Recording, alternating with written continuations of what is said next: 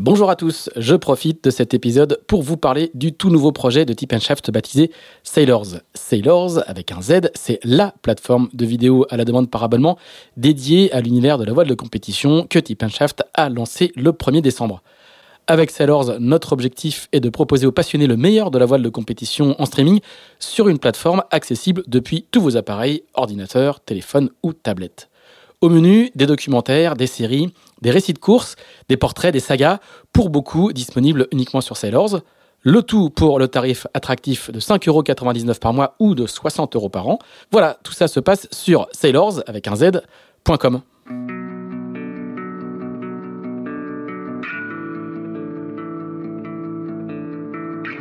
Bonjour, vous écoutez Into the Wind, le podcast des marins qui font des phrases.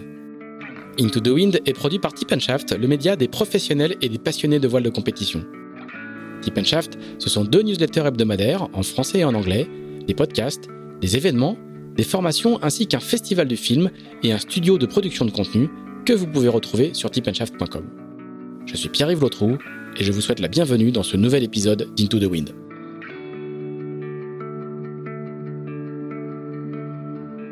Bonjour Thomas Roxel. Bonjour Pierre-Yves. Eh ben, merci d'avoir accepté notre invitation euh, euh, pour ce nouvel épisode d'Into the Wind. Nous ne sommes pas chez toi, puisque tu, tu, travailles en voisin de Tip. Euh, tu travailles chez Sodebo, qui est, qui est à quelques, quelques dizaines de mètres euh, de nos bureaux. Donc, merci de venir dans notre petite salle de réunion, qui, est, qui va être occupée pour une partie de, de la matinée. Euh, avec toi, on va explorer un petit peu euh, bah, ce que c'est, ce que je disais juste avant, ce qu'il ne faut jamais faire, hein, c'est-à-dire lancer l'émission, lancer l'épisode avant d'enregistrer. On va explorer un petit peu ce que c'est que la, la vie d'un, d'un équipier. Euh, tu n'es pas euh, skipper d'un projet, mais tu fais une très belle carrière d'équipier sur plein de supports différents, et on va voir ce que la voile contemporaine permet de faire. Aujourd'hui, euh, avant de, de, plonger dans ton dans ton parcours, on va parler un petit peu de l'actualité de, de Sodebo, les, les, les mouvements, la le business des grues bat son plein à la base, avec euh, les mises à l'eau qui se succèdent. Aujourd'hui, c'est la mise à l'eau de Gitana. Sodebo est à l'eau depuis euh, depuis quelques quelques jours déjà. Est-ce que tu peux nous expliquer bah, quel est ton rôle aujourd'hui dans ces équipes où on voit émerger euh, et même se structurer l'existence de co-skippers qui sont des vrais secondes des skippers qui courent en double avec eux mais qui ont aussi de plus en plus de responsabilités. Est-ce que tu peux nous expliquer un petit peu quel est ton rôle aujourd'hui auprès de, de Thomas Coville dans un dans un team comme Sodebo? On sait que c'est des grosses équipes, mais maintenant on, on voit bien à quel point le, bah, l'équipier en double habituel de, ces, de ces bateaux-là devient, euh, en plus de l'équipier en double, en plus de l'équipier sur les Jules Verne, devient vraiment le, la doublure officielle. Raconte-nous un petit peu ton rôle aujourd'hui dans, dans une équipe comme celle de comme, comme Sodebo. Bah effectivement, Sodebo c'est euh, 25 personnes aujourd'hui presque dans l'équipe, donc euh, il y, a, y a du monde. Et donc moi je suis navigant, je suis euh, co-skipper, remplaçant de Thomas Coville pour la route du Rhum cette année. Du coup bah, c'est quand même euh, un petit dossier parce que bah faut être capable de, prendre le bateau en main du jour au lendemain en solitaire, donc ça demande quand même pas mal de préparation. On peut pas lancer euh, quelqu'un sur ces bateaux-là qui sont quand même très complexes euh, du jour au lendemain. Donc c'est pour ça que je fais partie de l'équipe depuis trois ans maintenant, un peu plus de trois ans maintenant. Et du coup, j'ai aussi couru, bah, je fais toutes les courses avec lui, tous les entraînements avec lui. On a un programme de course en équipage cette année aussi. Euh, donc voilà pour le côté euh, navigation. Après, euh, j'ai aussi un petit rôle au quotidien dans l'équipe, qui est donc cette année l'objectif, c'est de laisser Thomas se concentrer pleinement sur la route du Rhum, qui est l'objectif principal. Et du coup, moi, je m'occupe un peu de tout le reste, donc des courses en équipage au mois de juillet des entraînements en équipage avant et aussi bah, des navigations qu'on fera après la route du Rhum cet hiver. D'accord. Et, et hum, ça, ça fait toi quelqu'un qui est en permanence dans le team ou tu as encore la possibilité d'aller faire des, des petites piges à l'extérieur? Est-ce qu'on est qu'on devient du coup, euh, est-ce qu'on a un CDI non, alors du coup, euh, moi j'ai pas ce statut-là, mais parce que j'ai choisi aussi, je préfère rester euh, assez indépendant. Du coup, je suis prestataire, donc je facture à la journée. Et, euh, et, du coup, ça me permet d'aller faire des petites piges à droite à gauche. Moi, je trouve ça génial parce que ça me permet de, bah, de changer un peu d'air, de naviguer sur d'autres supports. Les ultimes sont quand même des bateaux qui passent pas mal de temps en chantier, donc pendant ces temps-là, bah moi, je vais continuer à naviguer. Et ça, en, autant en termes de performance, c'est hyper intéressant pour Sodebo aussi, mais mais pour moi aussi. Et puis en termes de, bah, sur l'année, ça me permet de, travailler un peu plus que que les 7 ou 8 mois où le bateau est à l'eau. Donc voilà. Et bah, par exemple, typiquement là, je pars en fin de semaine en Italie pour naviguer sur Daguet, un Car 46 là sur la, la Trigolfi, une petite régate du circuit Rolex à Naples. Du patron de Corum, c'est ça, non? Exactement, si pas, le bateau de Frédéric Puzin. Ouais. Le sponsor de, de, de Nico Troussel. Sur, sur, la route du Rhum, ça veut dire qu'il faut que tu te qualifies? Ça veut dire que tu vas partir... Euh... Enfin, je sais pas si les qualifs se font en, en, vrai solo ou en faux solo sur, ces, sur les ultimes, mais... Euh... Eh ben écoute, euh, j'étais déjà remplaçant de Sébastien Josse euh, il y a quelques années sur Gitana. À l'époque, il n'y avait pas besoin de faire de qualif et il semblerait que cette année, il y ait besoin d'en faire une. Donc je suis obligé effectivement de faire une vraie qualif en vrai solo d'ici euh, d'ici le mois de novembre. Et t'as as déjà navigué en solo complet sur le bateau? Non, non, en solo complet, en solo, non. Euh, en faux solo, oui. Forcément, bah, quand on fait la Jacques Vabre, de toute façon, ouais. euh, ça ressemble quand même beaucoup à ça. Ce qui veut dire que Thomas Coïd dort beaucoup. ouais, on est, on est deux bons dormeurs. mais, euh, mais non, non, en vrai, solo, c'est quand même, euh, c'est quand même un engagement un petit peu particulier. Et puis, euh, surtout euh, en fait euh, c'est presque autant euh, faire la partie traversée de l'Atlantique sur ces bateaux-là en vrai solo ça me pose pas de problème. Autant faire la partie traversée du Golfe avec beaucoup plus de trafic je trouve ça presque plus engagé. Ah mais oui. bon ça va bien se passer. Un dégolfage c'est plus sport que qu'une transat. Bah plus sport ou à, à, cause du trafic ouais, des, des bio de bois en tout cas de... c'est plus stressant ouais. Euh, sur, sur, sur dans, dans, une équipe comme euh, comme comme Sodebo, euh, le, tu, tu, disais que tu avais un rôle d'organisation des entraînements. Est-ce que, est-ce que vous avez aussi une, euh, est-ce qu'il faut aussi connaître c'est des bateaux extrêmement complexes techniquement, mais est-ce que quand même vous avez une vision, vous arrivez à avoir une vision technique euh, globale qui fait que vous en sortez, même s'il y a peut y avoir de l'assistance téléphonique entre guillemets quand il y a quand il y a un, un, problème. Est-ce que du coup tu es très impliqué techniquement sur les sur le sur les développements du bateau le, comment se fait le dialogue entre l'équipe navigante et l'équipe et l'équipe technique? Ouais ouais on, vraiment... on, imagine que c'est une, une, grosse partie du travail quoi ouais c'est une énorme partie du travail euh, je pense que dès bah, les, dès que j'ai rejoint l'équipe euh, j'ai intégré ce, cette partie là qui est euh, un petit peu euh, bah, faire le lien entre les navigations et le bureau d'études. Donc on essaie de faire naviguer beaucoup les gens du bureau d'études aussi, mais mais ils naviguent pas autant que nous. Et du coup, il y a vraiment, bah, c'est vraiment un vrai un vrai dossier que de retransmettre euh, nos sensations, de retransmettre euh, ce qu'on voit à bord, euh, ce qu'on ce qu'on vit, les problèmes qu'on a, les problèmes qu'on imagine avoir, et, et de retransmettre ne serait-ce que les conditions dans lesquelles on, utilise le bateau, on martyrise le bateau, j'ai envie de dire. et ça, c'est c'est des trucs qui sont pas forcément faciles à percevoir derrière son ordinateur, même si les les gens du bureau d'études sont hyper expérimentés, donc maintenant on des très bons, euh, des très bonnes idées, mais euh, du coup, c'est quand même euh, quand même un vrai dossier qui est là-dessus et du coup, on participe aussi donc avec Thomas et quelques autres marins à, à bah, aux choix qui sont faits. En fait, le bureau d'études il va arriver sur sur un thème donné avec euh, plusieurs propositions, euh, de la plus extrême à la plus euh, conservatrice. Et du coup, ça va être à nous finalement de, bon, à, à, Thomas à la fin de, de, de mmh. donner le dernier call, mais de mettre le curseur là où on veut le mettre. Quoi. Et, et, et ça marche dans les deux sens, c'est-à-dire qu'il y a, il y a des inputs du bureau d'études qui dit euh, on a pensé à ça, on a vu ça, on a on a machin chose qui rentre d'un qui rentre d'un voyage d'études à la Coupe de l'Amérique et donc du coup il a il a l'idée. Il peut y avoir des inputs techniques, de progrès techniques, d'innovation de la part du bureau d'études et des inputs de votre part en disant voilà les gars dans la mer croisée ce réglage là il marche pas, il faut trouver une autre manière de de, de, de régler le bateau. Euh, Faites-moi une simulation. Ça, ça, marche dans les deux sens? Oui bien sûr. Alors euh, déjà les ils sont super investis dans le bureau d'études chez Sodebo. Du coup, ils sont en veille technologique sur tous les autres supports et du coup, euh, ils viennent avec euh, des idées euh, régulièrement.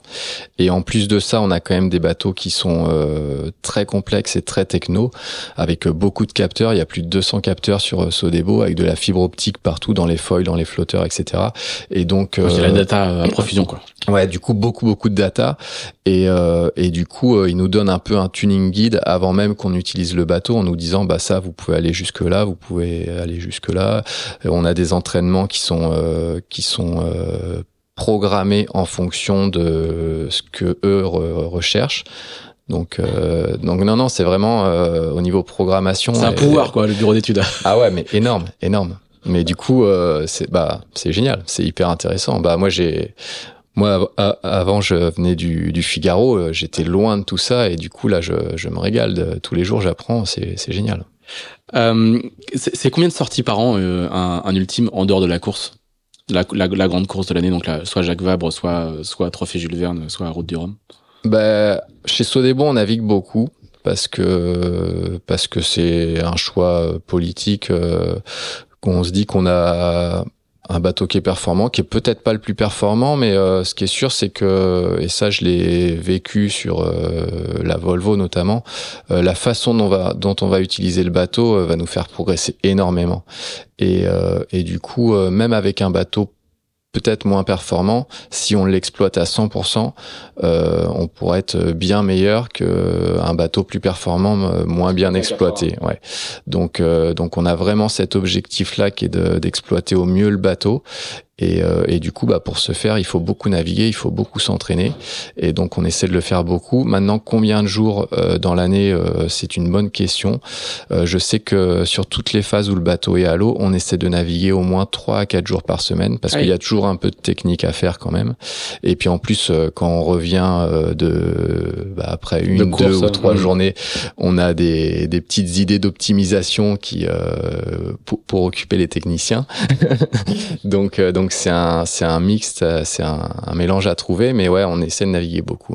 Sur ces bateaux-là, on fait, on fait encore des sorties à la journée où euh, le, les bateaux courent tellement de milles, sont quand même complexes à mettre en œuvre, que de toute façon, c'est au minimum 48 heures ou, ou 36 heures? Non, alors on fait encore des sorties à la journée, euh, spécialement au début, après les mises à l'eau, parce qu'on a plein de petits, euh, de petites ajustements à faire, de vérification technique et euh, du coup c'est pas encore des naves euh, euh, qu'on appelle perf, donc orientées vers la performance, c'est juste des naves techniques.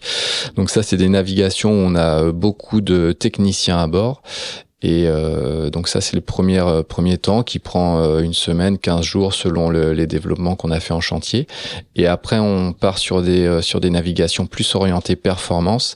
Et là, on va alterner les naves à la journée ou des naves de 24 heures ou 48 heures, sachant que les naves à la journée ont quand même un, un avantage certain, c'est que on arrive à être euh, concentré et tous à 100% pendant euh, une dizaine d'heures, ce qu'on n'arrive pas à faire sur une nave de 24 heures où là on met en place un, rythme de quart où euh, la nuit c'est pas aussi facile qu'en journée pour tester des choses.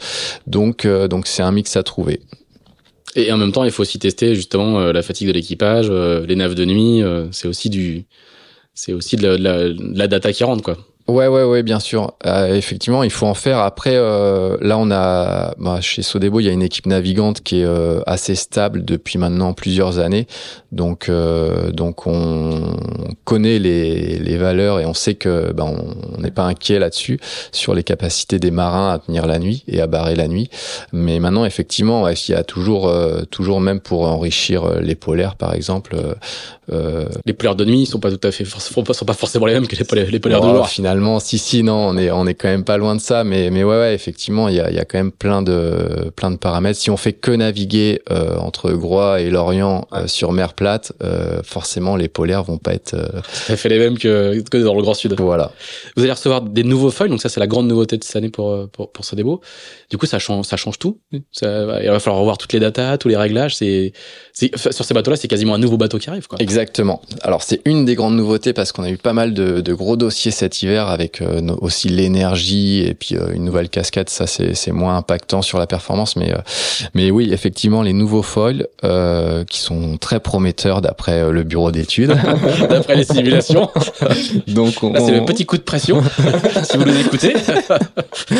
on en attend beaucoup, mais du coup oui, effectivement, ça ça bah on a on a une database de de réglages qui nous donne un, un tuning guide, donc un ça c'est issu des simulations simulation numérique, quoi. hein. C'est qu'on ils ont fait voler le bateau numériquement. Alors non, Non justement, ça c'est, euh, on a un VPP qui est, euh, D'accord. le- Ça, c'est un programme de prédiction de vitesse. Ouais, voilà, qui nous donne un, un donc un guide de réglage théorique.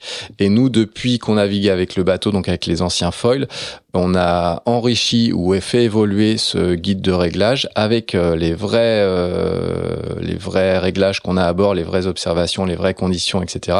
Et du coup, euh, on avait euh, un guide de réglage hyper complet euh, qui nous permet euh, de bah, voilà d'être euh, assez performant même très fatigué ou même quand tu vas virer une bouée que tu vas partir sur un autre une autre amure tout de suite on sait quel réglage mettre.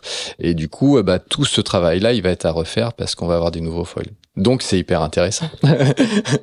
Donc on a besoin de navigants.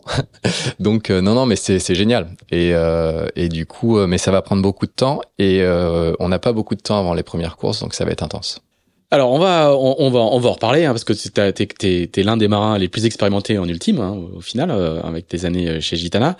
Euh, mais on va faire le flashback habituel euh, d'Into the Wind. On va repartir. Euh, euh, alors peut-être pas 40 ans en arrière parce que tu vas avoir 40 ans cette année, euh, mais, mais quelques mais quelques années en arrière, euh, sans doute du côté de du côté des, des côtes d'Armor si ma si ma petite fiche si ma petite fiche est, est, est bonne. Eh ben, euh, la question traditionnelle, raconte-nous un petit peu comment comment tout ça commence. Est-ce qu'il y a, je sais pas, est-ce qu'il y a des parents qui font du bateau? Est-ce qu'il y a comment comment tu te mets à comment tu te tu, tu te lances dans dans l'eau salée? Alors il y a des parents qui font pas beaucoup de bateaux. Mon père a été euh, moniteur de, de, de voile, mais euh, il y a quand il était euh, quand il était jeune. Mais il y a surtout des parents qui tenaient un hôtel-restaurant sur le port d'Erquy et euh, du coup euh, qui bossaient beaucoup, euh, qui travaillaient beaucoup pendant la période estivale, pendant l'été, là où nous, euh, mon frère et moi, étions en vacances.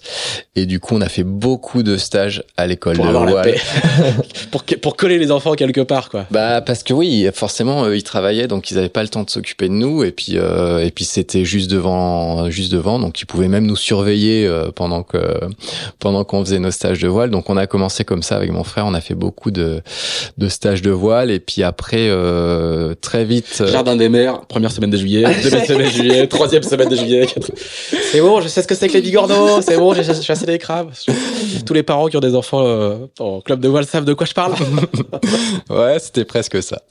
Et en plus, euh, on en a fait aussi à l'école parce que du coup, euh, bah, on était à l'école à Erquy et ils avaient une, une police. Bah, et ça faisait partie des, des cours de PS qu'on avait. euh, on allait faire de la voile, donc euh, j'ai découvert ça assez tôt. Oui. Et ça, ça accroche tout de suite. C'est le, c'est le, ça, ça marche tout de suite. Ouais, alors je Tu me pas rappelle corrompu pas, par le euh, football ou par. euh, Non, non, non. Euh, je me rappelle pas à quel point on accroche. Euh, Moi, je- j'ai quelques souvenirs où on voulait vraiment pas y aller quand il, quand le, les, le, le fond des optimistes était glacé et que et qu'il faisait très très froid et où là on nous forçait un peu à y aller.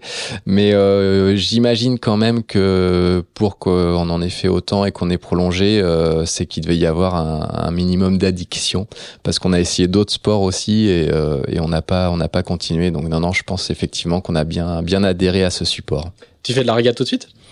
On fait pas de la régate tout de suite, mais euh, assez tôt en fait, puisque du coup euh, c'est venu, euh, je sais plus, un jour euh, le, le- bah, notre entraîneur, euh, donc on, on naviguait le samedi après-midi en voile, bah, en voile s- pas sportive, mais Sportive, euh, bon, on faisait pas de régate encore, mais il nous dit bah tiens, euh, le club organise une régate euh, la semaine prochaine, euh, vous y participez, on fait d'accord. Et je crois qu'on gagne la régate ou on fait deuxième.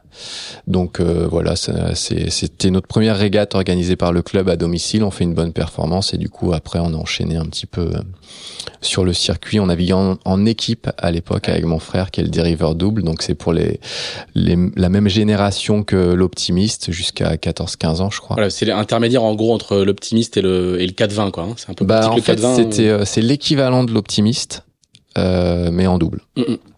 Mais avec un phoque, avec. euh, Avec un phoque, un spinnaker Voilà. euh, et tout, ouais, ouais. Mais non, c'était des super petits bateaux et du coup, euh, bah, toute notre jeunesse avec mon frère, on a fait ça avant de passer en 420 et en 470. Et donc tu, tu, tu regardes beaucoup quand en, en, en voile légère? C'est pas dans ma fiche, donc euh, ma fiche ne commence qu'au first class 8. Euh, ouais, on régate beaucoup. Euh, du coup, euh, on fait donc ces années en équipe, donc c'est jusqu'à 14 ou 15 ans, donc on n'était pas encore. euh, Toi, tu, tu beurres ou tu fais équipier? Moi, je barrais. Ouais. Et mon frère était équipier. Et euh, donc bah là, on avait un rythme classique. On, on s'entraînait, bah, on naviguait, on s'entraînait au club le samedi, et puis quand il y avait une régate le dimanche, on y allait. Il devait y avoir, je sais pas, une dizaine ou une quinzaine de régates dans le département, peut-être même la région. donc voilà. Après, on enchaîne sur le 420. Et là, c'est pas. Donc là, du coup, on régate beaucoup aussi. On commence à faire. Euh, euh, on a même fait nos premières régates internationales en équipe. On a fait deux championnats d'Europe en équipe. Donc premier gros déplacement euh, au Portugal et en Italie. Donc c'est ouais, c'était des, des, des, bons souvenirs. À chaque fois, c'est euh, nos parents, bah, souvent qui nous déplaçaient. Donc euh, pour eux, c'était une sacrée organisation parce que bah, ils travaillaient en même temps, donc euh, fallait qu'ils qu'ils s'organisent. Mais c'est des super souvenirs. Et donc du coup, en 420, pareil. Donc on fait tout le circuit. Là, on intègre. Il y a une équipe entraîné par Yann Diverez. Donc on est une 4-5 euh, bateaux à faire euh, à faire donc toutes les régates en hiver euh, autour de la Bretagne et puis quand les beaux jours arrivent, on va un petit peu plus loin en Méditerranée et, quelques régates internationales aussi. Et donc là, on fait encore quelques bons résultats. Le, déclic est venu en 420 en fait. Il y a une année où on ramassait les bouées et l'année suivante, sur une régate, je crois que c'était à 7 quand même. Euh, on fait une super régate et euh, du jour au lendemain. Et après, ça, ça s'est enchaîné et il s'est avéré que c'était une sélective pour le championnat du monde, cette régate-là. Et du coup, on a été sélectionné au championnat du monde. Et, le déclic arrive, non? Aucune idée. Un bol de choc épique le matin et... je sais pas du tout, ouais. Ouais, franchement, je sais pas du tout à quoi c'est dû. Mais du coup, euh, l'entraîneur peut-être. Ouais, non, mais forcément, euh, forcément. Mais je pense que l'entraîneur, euh, bah, je pense qu'il y a un déclic euh, psychologique en régate, quoi, qui fait que que finalement tu tu réussis à naviguer devant un coup et puis et puis tu rends compte que tu arrives à rester devant. Donc donc voilà, je sais pas trop. Et mais du coup, on est qualifié au championnat du monde et qui était à Athènes, qui était notre première grosse régate en 420 et on fait pareil inespéré. je crois que je me rappelle, donc c'était l'année, il y avait Nico Charbonnier, il y avait Jean-Math Constant, il y avait euh, Bruno Berbarin, bah, il y a tous les. Nico Charbonnier qui ira au jeu, euh, qui ira au jeu, et qui, fera, qui sera médaillé au jeu. Hein, ouais, ouais, ouais. En 410. Mais des, donc des super, euh, super marins. Et, euh, et du coup, je crois que nous, on était quasiment bah, pas trop suivis par les entraîneurs parce qu'on n'était pas là a priori pour pour gagner. Et puis l'entraîneur, il vient nous voir avant la dernière manche, il nous fait bon bah là, vous y êtes. Comment ça, on y est? Bah là, si vous faites une bonne dernière manche, vous êtes podium. Fait ah ouais Tu te rendais pas compte Non, pas du tout. Ah ouais Du coup, on a, fait, on a fait une mauvaise dernière manche. et on termine. dans l'autre sens. Ouais, je sais, oui, sûrement. Euh, bah, on avait clairement pas l'habitude d'avoir la pression et on l'a pas, pas bien géré. Mais du coup, ouais, on termine, je sais pas, 6 ou 7 mais ce qui est déjà euh, une super régate, quoi. Donc, euh, donc on était très contents mais c'est des, années où pareil, ben, on naviguait avec euh, Anne Claire Lebert, avec euh, Marie Rioux. Euh, c'était non non, c'était des super années.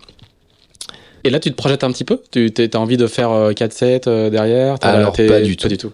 En fait, moi, je, je suis fan de, de funboard. Ouais.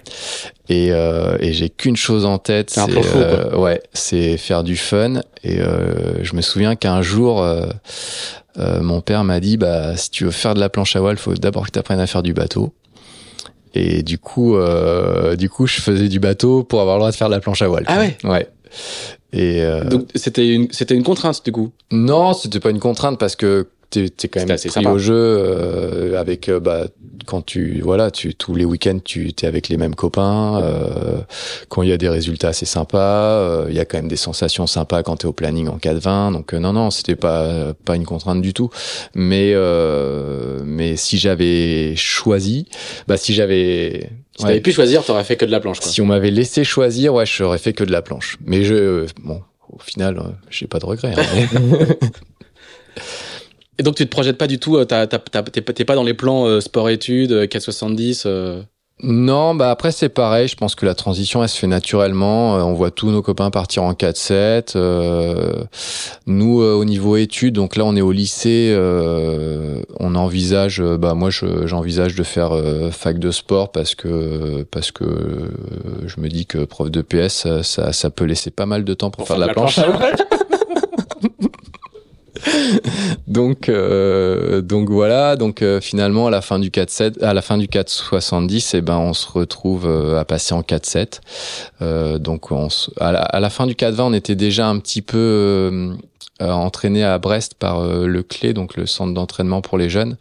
Mais euh, nous on n'était pas en sport études. On était toujours euh, on était toujours au collège à Erquy et donc euh, on allait faire quelques stages avec eux mais on faisait pas vraiment partie de l'équipe T'étais pas dans, dans l'entonnoir pour. euh, non, Dans non, l'équipe pas de France, encore, ouais. pas encore. Et après ça, donc on passe en 470, on se retrouve à aller, euh, mon frère et moi, euh, en fac à Brest. Euh, donc on se retrouve dans la même promo à Brest avec euh, Marie Rioux, Éric Perron, Thomas Le Breton, euh, Valérian Lebrun. Donc une Une bonne, gâchette, quoi. ouais ouais, une bonne, euh, tous dans la même promo. Donc euh, donc là encore moi des moments. Et avec ton frère, vous avez le même âge? Vous êtes. vous êtes, euh, Il a un an de plus que moi. D'accord. Et, Et, et vous et vous naviguiez ensemble donc pendant pendant des années quoi. Ah ouais, bah ouais, ouais. Et du coup, euh, ça avait un, bah, on se connaissait super bien. Bah, tu vois, c'était les, les virements bascules. euh, je pense que si on, Génétique. si on les refaisait aujourd'hui, euh, ça passerait, ça passerait nickel. Mais euh, l'inconvénient, c'est que du coup, quand même, on était donc en fac ensemble. Du coup, on était Bateau ensemble. en bateau ensemble Et il a fait. et- et en appart ensemble. Donc c'était un peu trop. Donc du coup c'est pas euh, les meilleures années qu'on a au niveau euh, cohésion fraternelle avec mon frère. mais euh, mais depuis ça s'est très, très nettement amélioré. Mais du coup voilà donc on se retrouve en 4-7 à Brest au pôle et donc là c'est bah c'est on navigue tous les jeudis parce que donc on est euh, on est sportif de haut niveau donc on n'a pas ben on, va pas aller à la fac. Je crois qu'il y a pas cours le jeudi après je sais pas quoi mais on navigue tous les jeudis tous les samedis tous les dimanches. Et dès que la période euh, printanière arrive on part en Méditerranée faire euh, les semaines olympiques euh, à Palma à Barcelone à etc donc ça on fait ça pendant pendant quatre ou cinq années Euh, Et là, tu fais toujours ça pour pouvoir faire de la planche? Non, t'as dépassé ce stade-là, là. Ouais, là j'ai dépassé ce stade-là parce que je- Mais bon, si à 30 nœuds, tu vas plutôt aller faire de la planche plutôt voilà, que, plutôt que donc, du 4 euh, donc euh, j'ai un paquet de, j'ai beaucoup beaucoup navigué en planche à voile quand j'étais en fac de sport à Brest. Il y a bah ouais ouais parce que parce que bah il y a des jours où il y avait trop de vent pour faire du 4-7 donc j'allais faire de la planche et puis il y a des jours où il y avait trop de vent pour aller à la fac donc j'allais faire de la planche. Mais euh, j'ai beaucoup T'as eu progressé. ton diplôme en combien de temps? Ah, j'ai eu mes trois premières années euh, bah jusqu'à la licence, euh, je les ai passées euh, grâce euh, au cours de mon frère euh, en, en- naturellement en, en trois ans. Et après j'ai commencé à dédoubler les années, ça a pris un peu plus de temps, mais euh, mais donc voilà. Donc euh, donc on régate toujours en 4-7. En parallèle de ça, quand même, euh, j'étais donc on était toujours licencié dans les Côtes d'Armor et dans les Côtes d'Armor, il y avait une super dynamique euh, voile habitable grâce à Laurent Bréjon. Grand, grand entraîneur euh, de, Bah. de- de la région hein, qui a formé des, des générations de, de coureurs et, et, et euh, donc tout ça autour du, du, du pôle, je sais pas si on peut appeler ça comme ça, mais de 5 hein, qui, Ouais, ouais, ouais, qui est vraiment le, le- la capitale euh, Costa américaine de la, du match racing notamment. ouais. Et du coup, euh, clairement, euh, il, bah, il me fait, il nous fait découvrir euh, la voile habitable que je connaissais pas du tout. En même temps que le- les années 4-7, quoi. Ouais. Même euh, euh, j'ai commencé le classe 8, je pense, euh, je faisais peut-être encore du 4-20. D'accord. Et, euh, et donc je découvre ça, je découvre le match Racing, je découvre le classe 8, je découvre les Tours de France à la voile. euh, je, je vais en faire un paquet avec euh, avec euh, Côte d'Armor. Et, euh, et du coup, euh, du coup, voilà, je découvre ça et, euh, et je trouve ça aussi euh, très sympa. Et, euh, et ça, c'était mes premières expériences au, au large, quoi. Là, on est au, au- au début des années 2000. Hein. Ouais, c'est à peu près ça. C'est à peu près ça, exactement. Ouais, ouais. Euh, et, et, et comment tu fais coexister? Parce que c'est au final ça, ça existe les passerelles entre le monde de la voile olympique ou pré-olympique et le monde de, de l'habitable, de la course au large. Après, c'est tellement euh, l'engagement est tellement fort dans la voile olympique qu'au final il y a assez peu de de co-pratique ou de cohabitation. Comment toi tu fais tu fais tu fais vivre les deux? Ben en fait, euh, l'été on avait quand même euh, pas mal de temps et du coup euh, on, ça nous permettait de faire euh, du Tour de France à la voile beaucoup et euh, en plus euh, bah, quand tu fais de l'olympisme t'as une assez bonne cote. Et du coup, euh, moi, je me suis retrouvé très tôt, euh, genre euh, presque dès les premières années, à me retrouver à barrer ou à faire la tactique sur le Moom 30 Côte d'Armor, ce qui était forcément une opportunité incroyable. Et du coup, du coup, voilà. Après. On a fait du match, bah, j'ai fait du match race aussi avec la fac, comme ça, ça me permettait un peu d'en faire aussi le week-end. Et il euh, y a un truc, c'est qu'en olympisme, euh, on n'avait euh, pas du tout le bon gabarit pour performer en 4,70. Donc tu savais qu'à moyen terme, c'était. Donc je savais qu'à moyen terme, ça allait pas. Bah on on gagnerait jamais une médaille au jeu, quoi. Et et donc donc voilà. C'est pas une perspective non, non, je pense Aller loin là-dedans, c'est pas une perspective euh, non, non, évidente. Euh, je pense que mon frère, euh, je sentais bien qu'il avait pas forcément envie d'aller trop loin là-dedans non plus. Et, et puis pour autant, on n'avait pas envie de, de changer d'équipier. moi, j'avais pas envie de naviguer avec quelqu'un d'autre. Et puis en plus, moi, il aurait fallu que je passe équipier.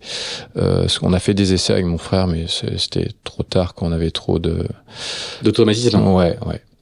Et donc, euh, donc voilà, donc euh, petit à petit, on fait euh, peut-être un peu moins d'olympisme et puis un peu plus habitable.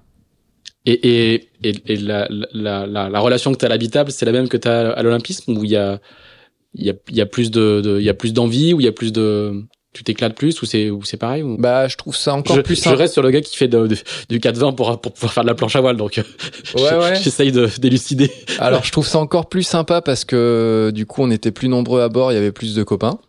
Donc ça, c'était euh, encore plus sympa. Mais euh, ouais, à chaque déplacement, quand je pouvais, j'amenais ma planche à voile quand même, si jamais il y avait des jours où, où il y avait trop de vent, quoi. Après cinq manches en classe 8. bah ouais, ouais, par exemple. T'allais faire la planche, bah, normal. Ouais, quand, à, cet âge-là, tu, tu, peux te permettre. Ouais, ouais. Mais euh, mais encore, euh, tu vois, quand je fais du 4-7 à la fin et que je fais déjà du classe 8 et des Tours de France, euh, je crois pas encore avoir une idée de ce qu'est le Figaro en fait. Je pense pas avoir suivi une seule solitaire du Figaro. D'accord. Ah oui, t'as pas, y a pas de, y a pas d'intérêt du tout pour la course au large, même en tant que, que, que passionné ou que fan, quoi. Ben pas du tout. Le seul, euh, les seules images qui me faisaient rêver. Bah, attends, les seules images qui me faisaient rêver, c'était les images de, de Vor 65 à l'époque, euh, qui faisait des surfs énormes dans les mers du Sud. Et c'est moi, c'est le seul truc qui me faisait un peu rêver dans le bateau à l'époque. Quoi. Le surf. ouais, ouais, ouais. C'est moche. Et, et, donc du coup, évidemment, tu te projettes pas du tout dans un dans une dans une carrière ou quoi que ce soit, et on n'est pas là. Tu veux pas du toujours être prof de sport pour faire de la planche à voile. Ouais, alors à la fac ça évolue un peu. Je me rends compte que le concours du CAPES, euh, il est quand même euh, très sélectif. Euh, du coup, euh, je fais une maîtrise recherche en me disant que je pourrais rester quelques années de plus à la fac. il y a encore plus de temps quand on est chercheur que quand on est prof. en plus. donc, donc je commence à je je vais prendre des commentaires. Je sens qu'on va avoir des remarques. Donc je commence à m'orienter euh, là-dessus. Et en fait, le, là encore, c'est euh, c'est Eric Perron qui un jour me dit euh, tiens, je vais naviguer en Figaro pour préparer le challenge Espoir Crédit Agricole. Viens avec moi. Je fais d'accord, mais qu'est-ce que c'est? Et donc, donc je découvre le challenge Espoir Crédit Agricole. Il m'encourage à participer à ce truc-là, donc je participe à ce challenge-là. Mais, mais comme ça, du coup, c'est juste un effet d'opportunité. Ouais, parce qu'il y a peut-être un bateau, et donc du coup, il y a moyen de faire du bateau. Euh. Ouais, ouais. Et euh, On est en 2003. Hein. La première sélection que je fais, je sais plus en quelle année c'est, mais oui, ça doit être ça. Et donc la première fois que que je fais, je suis pas très bien préparé, et puis euh, j'ai surtout pas le discours qui. Euh, ah oui qui va. T'as pas le projet professionnel qui va avec et tout. Voilà. Donc euh, je me fais même pas sélectionner en finale. Donc je fais juste les, les phases en équipage. Euh, donc voilà. Et puis euh, du coup, je découvre ce truc-là, les Figaro 2. Je trouve ça plutôt sympa. Il y a deux safrans, ça plane. Euh, je me dis tiens, pourquoi pas Et donc, un twin. Euh, ouais. Et donc, donc j'étais, je connaissais un petit peu Benoît Petit du 4-7. Ah, et juste expliquer un petit peu qui est qui est Benoît Petit qui est un, un, héros, un, non, une star du, du 470 qui a été champion du monde, qui a fait plein de, de préparations olympiques, qui naviguait avec euh, Jeff Cuson, qui, est deux étages en dessous. Voilà, qui est maintenant euh, directeur, bah, qui a créé la boîte Pixel sur mer, qui s'occupe de l'électronique de, de beaucoup de bateaux de course. Et du coup, euh, du coup, je connaissais un peu Benz, qui est donc Benoît Petit, qui naviguait. Qui Ils, ont, ils, en- ont, ils- ils ont été champions du monde de 4-7 et de et Fireball. de la même Fireball. Et de Fireball, la Ouais. exactement. Et, Et, ils sont brestois. Ils sont brestois. Et du coup, euh, il, euh, il naviguait en Figaro 2, euh, sous les couleurs de Défi Santé Nutrition, qui était une asso montée par un médecin brestois pour promouvoir les messages de santé publique liés à la nutrition. Et du coup, euh, il me propose de faire son équipier sur les quelques courses en équipage qu'il y avait, mais notamment le Tresco qu'on a fait avec euh, avec des invités de- du sponsor euh, et euh, quelques courses comme ça. Donc euh, Le Tresco, c'est une grande classique euh, euh, De la côte nord. De la, de la côte nord entre, euh, entre Morlaix, euh, Guernesey. Guernesey, Perros. Perros et retour à Morlaix. C'est vraiment une, une classique euh, assez, qui, peut être, qui, qui regroupe un, peu tout, euh, des familles, des copains et aussi euh, souvent, très souvent, euh, quelques euh, régatiers euh, euh, parce que le parcours est assez euh, technique. Ouais, donc voilà. Donc je fais un peu de voilà, je progresse en Figaro, je faisais tout le temps du match racing et euh, tout le temps du des Tours de France à la voile avec euh, Côte d'Armor. Et donc je reviens au Challenge Espoir Crédit Agricole deux ans plus tard puisque c'est tous les deux ans. Et là pour le coup, euh, je suis sélectionné en finale et en finale je termine deuxième euh, derrière Christopher Pratt. Et donc euh, je ne gagne rien. Ah, t'es, passé assez vite, mais, mais on, tu navigues déjà quand même en habitable à assez haut niveau. Hein. Une- sur ma petite fiche, il y a deuxième de la Transmanche, cinquième du championnat d'Europe de classe 8, cinquième du championnat de France Espoir classe 8. Donc ça veut dire que t'es encore jeune. Euh, huitième du Tour de France à la voile. On- T'es, t'es, parce que de la manière que t'as de raconter, on a l'impression que tout ça arrive un peu par hasard et que t'es toujours euh, euh, d'abord un planchiste qui fait un peu de la voile comme ça, mais euh, t'es déjà euh, en termes de compétitivité, t'es déjà euh, euh, localement, régionalement, t'es déjà à un niveau qui, qui est pas qui est significatif. Ouais ouais bah je- bah, franchement Sans être dans une filière euh, automatique, quoi. euh, Ouais ouais. on, on commence à re- regarder ton nom sur les sur les classements. euh, c'est comme ça que je pense que Benoît Petite euh, pense à toi aussi, quoi. Ouais, alors après, euh, honnêtement, quand tu fais du 4-7 sur le circuit international, même si on n'a pas eu des bons résultats avec mon frère, Au royaume des aveugles, les borgnes sont rois, quoi. ouais, on était, bah, voilà, euh, quand on a fait du classe 8, on s'est jamais entraîné pour faire du classe 8. On récupérait un bateau une semaine avant, on montait un équipage avec des copains et puis on allait faire le, le France ou l'européen parce que c'était à Saquet, c'était à domicile, quoi. Et Laurent nous proposait, bah, nous offrait l'opportunité de faire ça, Laurent Bréjon. Mais, euh, mais donc voilà, donc c'est pour ça que je te dis, c'est, on a fait voilà, ça, le- l'espoir, le, le championnat d'Europe où on fait 5 ou 6, je sais plus, on fait ça, ça nous prend une semaine, quoi. Donc, euh, Parce que vous avez le niveau olympique, mais du coup, c'est aussi c'est c'est quand même ça qui fait que c'est comme ça que les que les sauces prennent en fait. C'est ça que je veux dire, c'est que euh, les t'es pas t'es- tu rentres pas en disant tiens il y a de la lumière quoi. Ouais, ouais, ouais, ouais, Il y a une- quand même une forme de progressivité, même s'il n'y a pas de projet derrière. Au final, quand tu regardes les chiffres, et, le, le, t'es- dans le fameux entonnoir qui va amener euh, plus tard à, probablement à, à- à- à- au- t'es déjà au niveau en fait. Et puis euh, je pense qu'il y a un truc aussi qui est important, c'est que on naviguait sur tout quoi. Bah Laurent, il passait son temps à nous proposer de naviguer et du coup euh, bah, j'ai fait du Mel, j'ai fait du Phare 30, j'ai fait du, du match race sur plein de bateaux différents et, euh, et je pense que c'est une vraie bah ça m'a apporté des vraies euh, capacités, des vraies connaissances, bah, des vraies compétences euh, pour la suite de ma carrière qui était euh, bah, je pense que ça permet d'être, euh, de s'adapter très vite à, aux nouveaux bateaux et, euh, et du coup ça c'est je pense c'est un vrai un vrai point fort. C'est le signe aussi euh, de, enfin, le très haut niveau en voile, il est assez rare que ça soit dans une seule série au final. Les, les, les, grands marins sont bons dans plein plein plein de, de supports différents, multicoques, monocoques. C'est le c'est le signe. On voit bien et beaucoup de figaristes, notamment aujourd'hui, disent toujours qu'ils que l'hiver ils vont naviguer sur d'autres supports ou font des pauses. Euh, Maintenant, la discontinuité dans des dans des carrières monotypées, on voit bien que là, à quel point le aller respirer ailleurs, aller faire d'autres euh, des piges, comme vous dites, euh, ça devient vraiment important justement pour le, le- être bon partout quoi. Ouais, moi je, je le fais naturellement parce que je trouve ça, euh, bah moi c'est ça qui m'éclate, c'est de changer de bateau, c'est de changer de d'équipier, de rencontrer des, des nouvelles personnes, de voir des nouveaux plans d'eau, de voyager, et donc je le fais naturellement. Mais effectivement, je pense que c'est, euh, je pense que c'est vraiment bénéfique pour la performance. Mais comme tu dis. Euh, à l'étranger, c'est encore plus flagrant. Euh, c'est les, les mêmes personnes qui font les jeux, la coupe et la Volvo, quoi. Mm. C'est, c'est les mêmes marins, quoi. Alors, je sais pas si euh, c'est quand même un petit peu en train de se spécialiser parce que les supports deviennent euh, particulièrement exigeants sur la coupe, notamment, avec des profils très spécifiques. Mais bon, euh, c'est quand même euh, souvent les mêmes marins qui font qui font tout ça. Donc, effectivement, euh, il y a il y a une, une part de, de connaissances transversales. Ouais. Est-ce que, est-ce que la planche à voile t'apporte quand même des choses Euh, on, sait que beaucoup, beaucoup de marins font des sports de glisse à côté. Quoi. Toi, tu le fais dès le départ, euh, mais il suffit d'aller à Kerguelen euh, le week-end ici ou, euh, ou ailleurs et de bien voir qu'il y a beaucoup, beaucoup de, de, de coureurs qui font la course au large, qui sont fans de, de wingfoil, Thomas Covid notamment, qui est devenu, dont le podcast est devenu célèbre grâce à son introduction sur le, sur le wingfoil. Entre autres. Et sa- et sa longueur aussi. Et sa longueur, tout à fait. Euh, mais euh, euh, est-ce que, est-ce que du coup la pratique de la planche, cette culture de la glisse notamment, euh, euh, au fur et à mesure que les bateaux euh, deviennent euh, modernes, volent, glissent, est-ce que ça, toi, ça t'a servi? T'as as le sentiment que ça t'a servi? Mais je pense que ça m'a servi euh, bien plus que ça.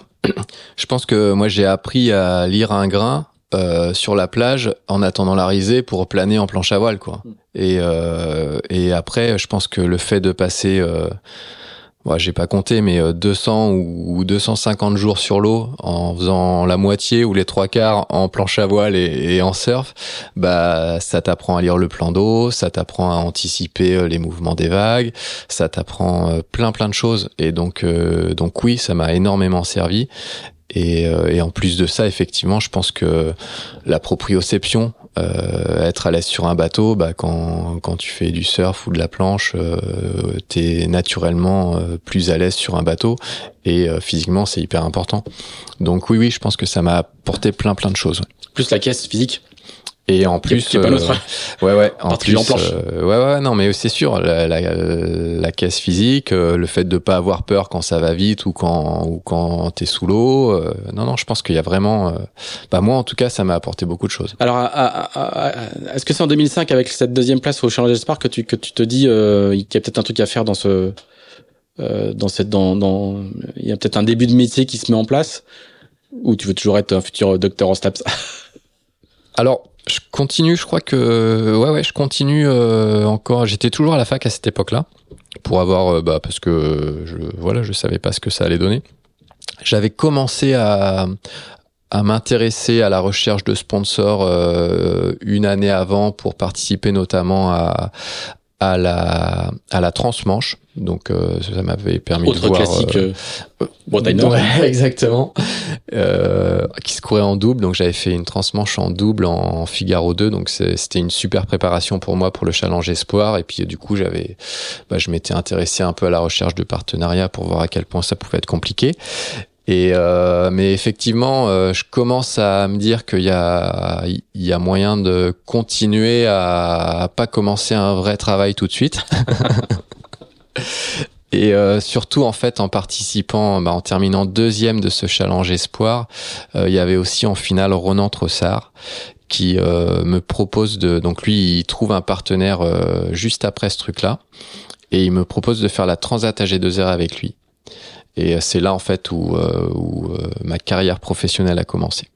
C'est la, la, la première fois que t'es payé pour faire du bateau? Ouais, je pense que ouais, c'est la première fois que je suis payé pour faire du bateau et pour faire une transat et ce sera notre première transat.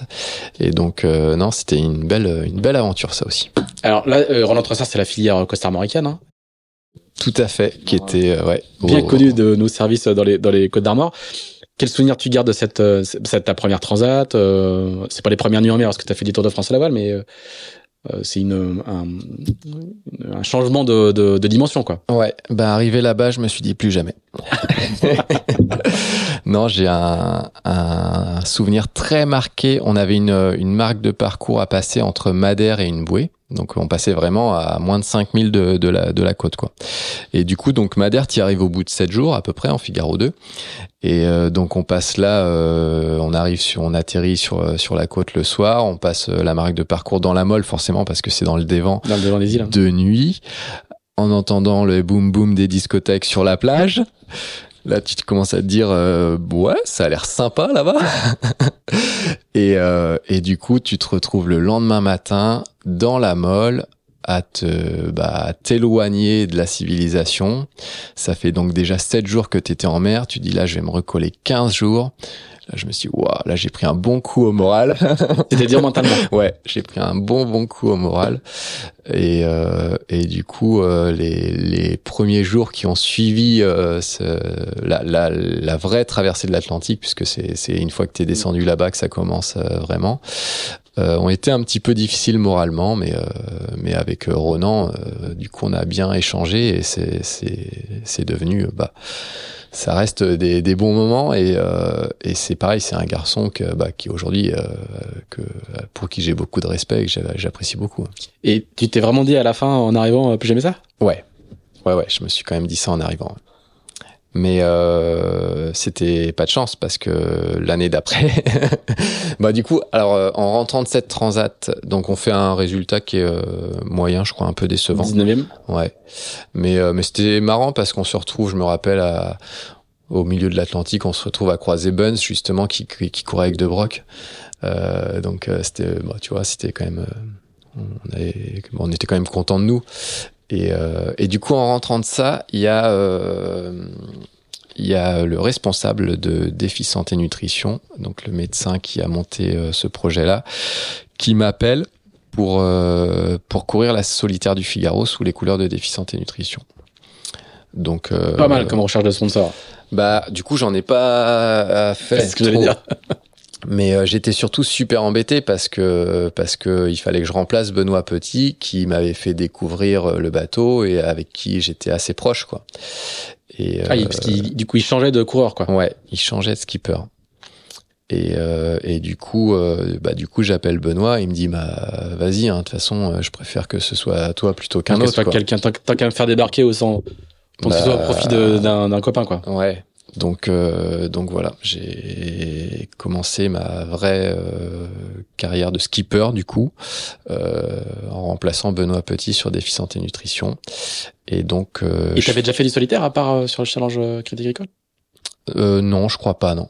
Mais du coup, je fais un petit peu d'entraînement à Port-Lave parce qu'on est assez tard dans la saison. Et puis je fais la solitaire où je ramasse les bouées.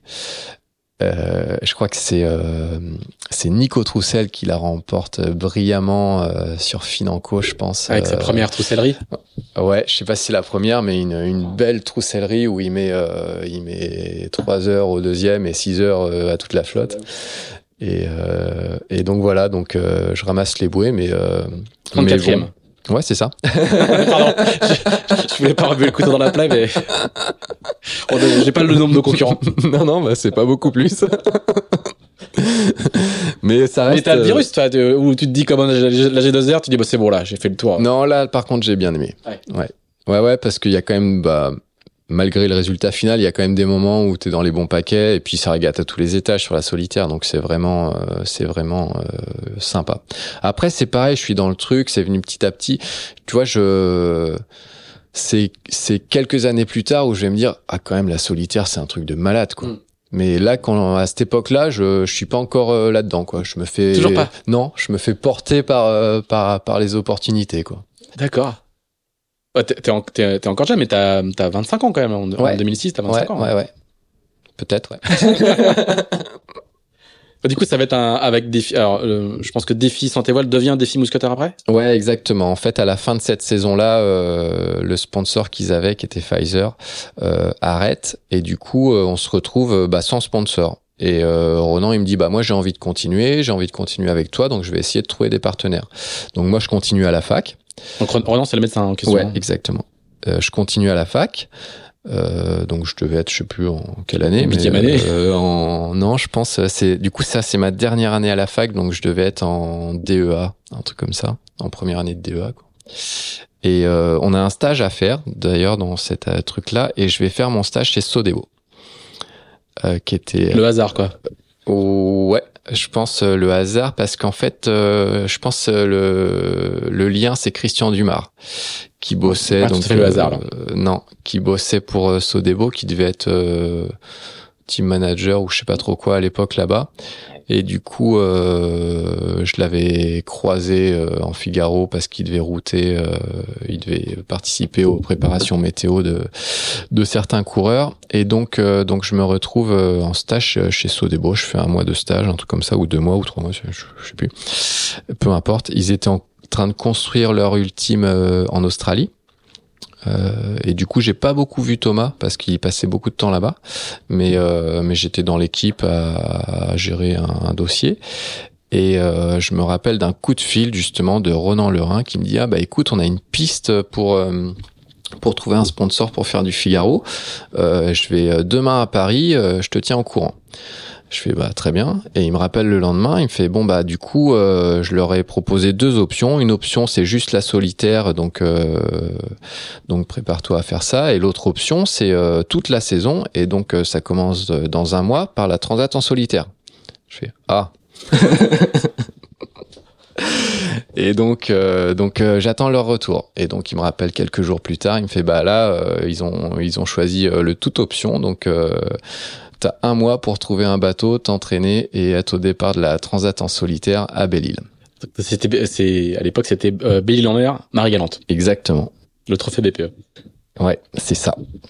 Et donc, euh, donc voilà. Donc, euh, je me retrouve à l'arrache complet, en pleurs au départ parce que parce que j'étais cramé, parce que j'avais pas eu le temps de bien préparer le truc, parce que j'avais sûrement peur d'y aller, parce que c'est, j'en avais pas encore un très bon souvenir de la précédente. Et puis là, en plus, c'était en solitaire. Mais je me retrouve à prendre le départ de cette course.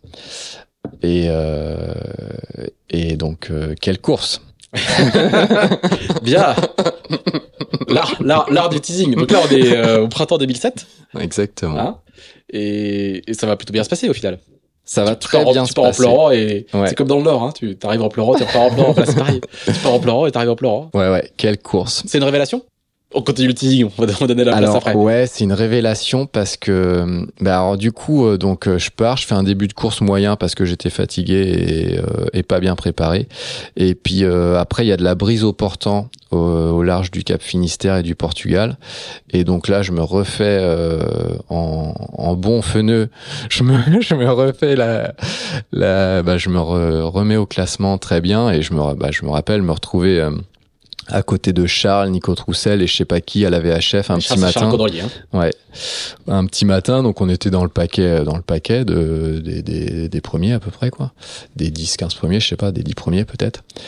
Et du coup, euh, et du coup, ils racontaient leur nuit euh, sous petit spi avec un riz euh, où c'était chaud. Et euh, moi, j'étais en train de me dire, mais on n'a pas vécu la même nuit parce que moi, j'étais sous grand spi, j'avais haute. et c'est peut-être pour ça que je suis revenu sur. eux. et, euh, et donc voilà, donc on se retrouve euh, au large. T'as de... un- même pas une analyse circuit dans les pattes, quoi. hein. Ouais. Ils, ils disent quoi de voir un petit. Bah, ils savaient pas que j'étais sur. euh, Mais non, non. Il a, bah, il y a pas l'AIS à l'époque. Hein. Il y a pas d'AIS, ouais, ça c'était bien. Et euh, et du coup non non mais euh, voilà, euh, moi je, je les je les écoute à la VHF parce que parce que je les connais pas euh, et puis euh, tu dis rien. que je parle pas beaucoup déjà. Donc je les écoute et puis euh, je dis rien. Et puis euh, et puis euh, il se passe une ou deux journées là où on est au large des, des îles, je sais, je sais plus trop euh, Madère, je pense par là-bas. Et puis un, un soir, il y a Charles qui m'appelle à la VHF parce que j'étais juste à côté de lui. Il me fait ouais, euh, t'as regardé un peu les routages, t'as vu l'option sud? Je fais bah non, j'ai pas regardé. Euh, moi, euh, là, je vois des bateaux autour de moi, je suis bien content, j'ai pas envie de les lâcher. Donc il fait ouais machin et puis là il y a Nico Troussel qui arrive à- qui rejoint la conversation à la VHF. Il fait ouais j'ai vu machin mais bon t'as quand même 300 000 de retard euh, au milieu c'est quand même chaud machin et tout. On fait ouais bon hop on passe la nuit là-dessus pas de classement pendant la nuit. Et euh, premier classement du matin, là Charlie m'appelle. T'as vu le classement? Je fais euh, non, j'ai pas encore ouvert les fichiers. tu me réveilles Tu me là, fait. réveilles. Il me fait Nico, il est parti au sud. Je fais, ah ouais, ah bah c'est pas sympa. et puis on discute un peu et puis je fais mais si, si t'y crois Charles, moi je te suis quoi. Ouais. ouais, mais c'est vraiment ça. Et donc euh, hop, C'est incroyable. on en panne, on part tous les deux dans le sud. Donc moi je me chiais dessus parce que je voulais surtout pas le lâcher euh, parce que je savais pas où aller. Ah oui. Et euh, donc du coup, on est bord à bord à la VHF et donc on passe nos journées à la VHF. Et euh, c'est là où il me parle de ces années, euh, bah, des expériences multicoques qu'il a eues en Norma, sur Bank Pop notamment. Et il me fait rêver avec ça en fait. Ah oui. Et, euh, et du coup, je ressortirais de Ça, le, beat, le beat du Figariste accroché, euh, accroché à la barre, euh, Stakhanoviste t'en prend un coup là. En fait, en fait, euh, vous êtes. euh, Ah, mais on était accroché à la barre. hein. Ouais. Bah moi en tout cas. Ah, mais je veux dire concentré et tout. Mais bien sûr, euh, les cordons de VHF sont longs, mais euh, ouais. mais euh, ça tchatche toute la toute la toute, toute la transat quoi. Ouais, bah on parle beaucoup parce que. C'est le bar des euh, sports quoi. Ouais, c'est un peu ça. Mais parce que moi, j'avais besoin d'être rassuré. Et, et donc, j'avais besoin de pas me sortir tout seul. et puis, lui, je pense qu'il était content aussi de, de, de pas être tout seul. Lui, il, a déjà un statut. Hein. Il est déjà, il a déjà gagné la solitaire. Ouais. Il est. Ouais, non, mais lui, c'est c'est une star. hein. Et, euh, et du coup, euh, voilà, on passe euh, notre transat à discuter. Où euh, moi, je suis à bloc à la barre pour euh, essayer de rester collé à lui pour pas le perdre. Heureusement, je suis assez rapide au portant et lui est plutôt lent. donc finalement, euh, j'arrive à le tenir, euh, j'arrive à le tenir. Et donc c'est là que qui me donne un peu ce virus du multicoque que que je retrouverai plus tard Ah dans ouais. la carrière. Et donc pour finir sur cette transat, euh, à quelques jours euh, de l'arrivée, bah, je me suis rendu compte que je suis quand même pas mal plus rapide que lui. Et là, je commence à avoir des routages qui m'emmènent jusqu'à l'arrivée. Et, euh, et puis lui, un jour, il me dit ouais non mais là ça fait trop course par équipe ce qu'on fait, faut faut qu'on arrête quoi. Je fais bon, bon, d'accord. il est temps de prendre euh, de prendre ton indépendance. Maintenant que maintenant que que les routages nous amènent jusqu'à jusqu'à Je vais Marie-Galante, trouver la route. je, je veux, je veux bien que tu, je, veux- je veux bien que tu me laisses. Et donc hop, il décide d'empanner, il fait un petit coup machin et tout. On se voit plus pendant quelques heures. Et puis euh, au bout de quelques heures, euh, j'entends la VHF. Ouais, ouais, ouais, ouais, ouais, je suis là, ouais. Oh, je pensais que tu m'avais, euh, je, pensais avoir été collé et tout. Je pensais que tu m'avais mis 10 000, que je te reverrais jamais et tout. Donc en fait, il était trop rassuré de se retrouver toujours en contact. Et puis finalement, euh, on, bah, on finit la transat ensemble. Moi, je, comme je suis un peu plus rapide, je le devance un peu. et, euh, et on arrivera du coup euh, deuxième et troisième derrière Nico Troussel qui avait pris cet Eh oui. avantage d'une nuit en partant un peu plus sud que nous. Alors qu'on s'était retrouvé quand même 300 ou 400 000 de, avec 300 ou 400 000 de retard euh, quand on est au niveau du Cap Vert. On passe quasiment au niveau du Cap Vert pour aller chercher les alizés, alors que l'autre partie de la flotte euh, essaie de traverser euh, dans des vents assez mous. Et, euh, et du coup, voilà, donc on arrive, euh, Nico premier, moi j'arrive quelques heures après. Deuxième. Donc euh, in- totalement inespéré. Ouais. et un Et en vrai ayant- hold-up. en- en- en- ouais, c'est ça, en, Un en vrai ayant suivi, en hold-up. ayant suivi les autres, quoi. un vrai hold-up, on peut le dire. Et, euh, et c'est là que le mythe du euh, Thomas Roussel rapide au portant euh, a commencé. Et donc bavard à la VHF. Pas à terre, mais en mer. Ouais, bavard, non, mais je. C'est pas exagéré. Non, faut pas exagérer. Un mythe à la fois. Un mythe à la fois. C'est ça. Et, et là, ça te réconcilie aussi avec le large. Et là, j'ai- là, alors là, j'ai passé des bons moments, mais là, je me suis dit non, mais quand même, plus jamais une transat en solitaire. Ah oui en solitaire, ouais. Bah là, non, mais là, là, j'étais là, mais j'ai eu tellement de chance de me retrouver à porter VHF de Charles et de parler pendant toute la transat avec lui, mais j'avais, j'avais, j'ai eu peur toute la transat de, qu'on se, de me retrouver tout seul. quoi. Ah ouais. Non, mais après, alors ça peut paraître, ça paraît drôle, on en rigole et tout, mais euh, l'être humain est Non, non, mais oui. quand même pas fait pour euh, vivre en solitaire et euh, passer euh, passer 3 4 ou 5 jours ou euh, 20 en l'occurrence euh, tout seul sur son bateau euh, c'est faut s'y préparer un peu ça vient pas tout seul bah ça dépend il y a des gens pour qui c'est peut-être naturel moi c'est pas le cas il a fallu que je m'adapte un peu quoi il y a il y a, il y a encore des moments où où le soir euh, je me dis ouais je serais quand même bien euh, dans mon canapé entouré de ma famille euh, après avant d'aller dans mon lit bien chaud quoi Oui, c'est pas un destin qui se dessine, quoi. C'est pas. Bah non, non, non. Mais, euh, mais voilà. Alors, il y a, il y a, il y a, ça va être une saison incroyable parce que du coup, euh, le, le- le- il y a, il y a, il y a pas que la transat qui, se- qui, qui, qui se passe bien, quoi. Non, C'est que alors coup, la Transat, c'est la que c'est pas, première. pas vraiment un beat en fait, hein, c'est une réalité. C'est que c'est que ça va ça va enchaîner de manière euh, vraiment incroyable. Mais pareil, 2007. comme, comme en 420, c'est un déclic en Déclic, fait. voilà, c'est ça. Et, euh, et du coup, euh, du coup, ouais, derrière ça s'enchaîne bien. Il y a, il y a des, des petites courses, euh, je crois, euh, au Havre, un truc comme ça, où euh, où il y a des bananes. Donc moi, les bananes venant de l'Olympisme, c'était quand même plutôt mon truc. Donc je suis assez à l'aise. La solitaire, euh, c'est pas loin de très bien se passer, mais ça se passe euh, plutôt bien. Je fais neuvième, c'est ça cette année-là? Ouais, tout à fait. avec euh, une étape pareil, une étape qui arrive dans la brise à la Corogne euh, où on est au près où euh, c'est c'est c'est très dur et en fait il y a une partie de la flotte qui va s'abriter le long des côtes et une autre partie qui euh, qui va chercher la rotation au large et euh, et du coup voilà moi n'ayant pas trop peur du vent et des vagues et de ces trucs là peut-être inconscient aussi hein, j'en sais rien hein, mais euh, mais finalement, je me, bah, je me retrouve à jouer la régate et je fais une étape de 6 et il y a beaucoup d'écart à, à cette étape-là. Donc, je me retrouve bien placé avant la dernière étape, euh, qui est un sprint entre la Corogne et, euh, et, euh, et la Vendée. Je crois que c'est Saint-Gilles ou un truc comme ça. Et, euh, et c'est un sprint de portant dans la brise, mais euh, on a pris beaucoup de vent. Quoi. On, a, on a dû prendre 50 nœuds, je crois.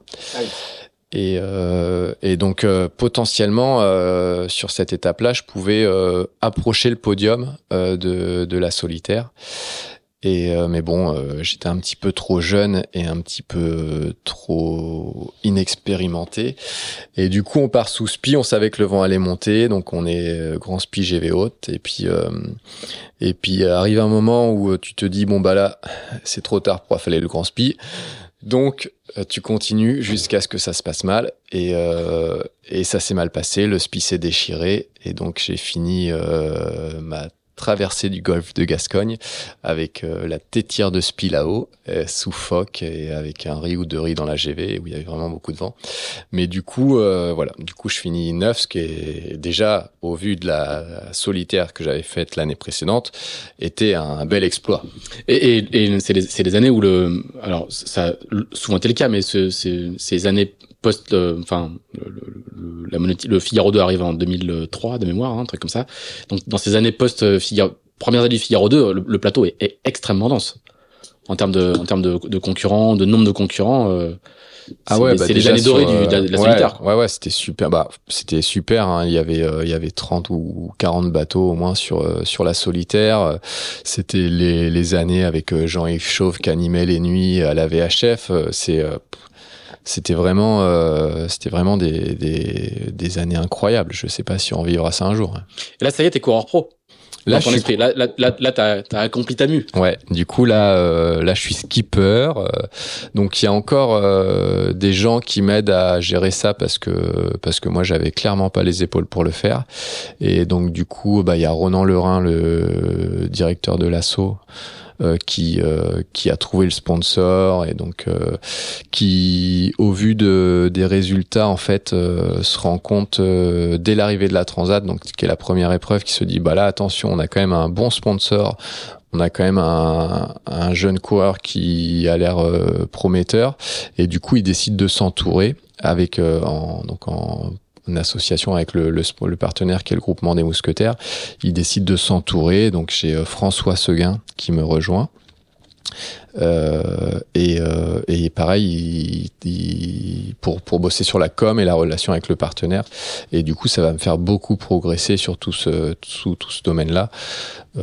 Et bah, à la fois, ça me fait beaucoup progresser, mais ça me laisse aussi me concentrer que sur le sportif, puisque c'est eux qui gèrent tout le reste. Et du coup, moi, j'ai juste à naviguer et à m'entraîner et à être performant. Et donc, c'est un équilibre qui me va très bien parce que j'avais euh, clairement pas les épaules et, et envie à l'époque de, de m'intéresser à ça.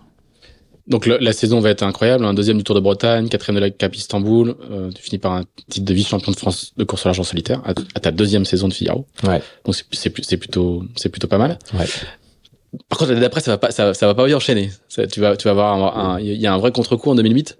Ouais, alors euh, moi je le vis pas comme ça parce que. C'est ce que tu dis dans les j'ai retrouvé des petites interviews euh, où tu dis que c'est pas à la- hauteur de ce que ce que t'en tu vois tu je crois que tu fais 23e de la solitaire un truc comme ça. Ouais, mais c'est une solitaire particulière parce qu'en fait, euh, donc déjà l'année suivante, il y a la Transat euh, AG2R que je fais avec Erwan Israël. Euh, et du coup, bon, on part au nord, euh, c'est les sudistes qui passent, on fait pas un bon résultat, on est déçu, mais euh, mais on est premier ou deuxième de notre paquet du nord, quoi. Donc j'ai l'impression de pas avoir pris la bonne option, mais d'avoir bien navigué quand même. Et après, la solitaire, c'est pareil. En fait, la solitaire, il y a cette fameuse histoire qui est, je sais pas si elle est si fameuse que ça d'ailleurs, mais où on, les, donc la navigation dans les DST n'était pas interdit dans les dans les règles de course.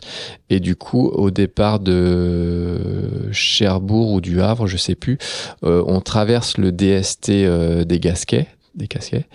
Et, euh, et du coup on est plusieurs à le traverser on est nombreux à le traverser. Mais un d'entre nous gêne un bateau donc un bateau de commerce. Et donc ce bateau de commerce est obligé de modifier sa route et euh, je sais pas s'il porte plainte, mais en tout cas, il porte une réclamation. Euh, c'est fini au tribunal. Euh, ça s'est mm. terminé au tribunal, etc. Et donc, pour peut-être pour calmer un petit peu euh, le, le, dossier, et euh, toujours est-il que tous les coureurs qui sont passés dans ce DST à peu près à ce moment-là ont pris trois heures de pénalité. Ah oui, d'accord. Et euh, celui qui était euh, qui était donc le, le bateau qui était euh, susceptible d'avoir perturbé, lui avait pris 6 heures, je crois.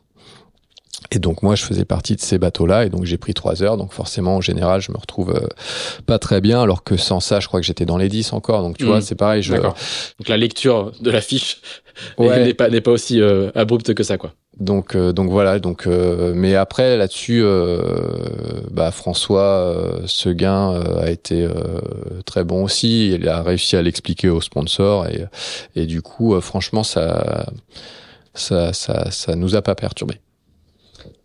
Bon après voilà après des, des, saisons comme la saison de 2007 il faut aussi arriver à enchaîner et à faire aussi bien sinon mieux ce qui est pas facile quand on est encore une fois t'es tout jeune hein, t'es euh, quand la saison 2007, c'est ta, ta, deuxième saison euh, sur le circuit Figaro, à une époque où euh, ils en ont tous entre 10 et 15 quoi. Euh, dans, dans, dans ces années-là, comment toi tu te tu, tu te tu te projettes Là, normalement, euh, au bout de deux saisons de Figaro, les gars, ils ont envie de faire le vent des globes. Euh, ils ont, ils ont, ils ont, les projets se construisent.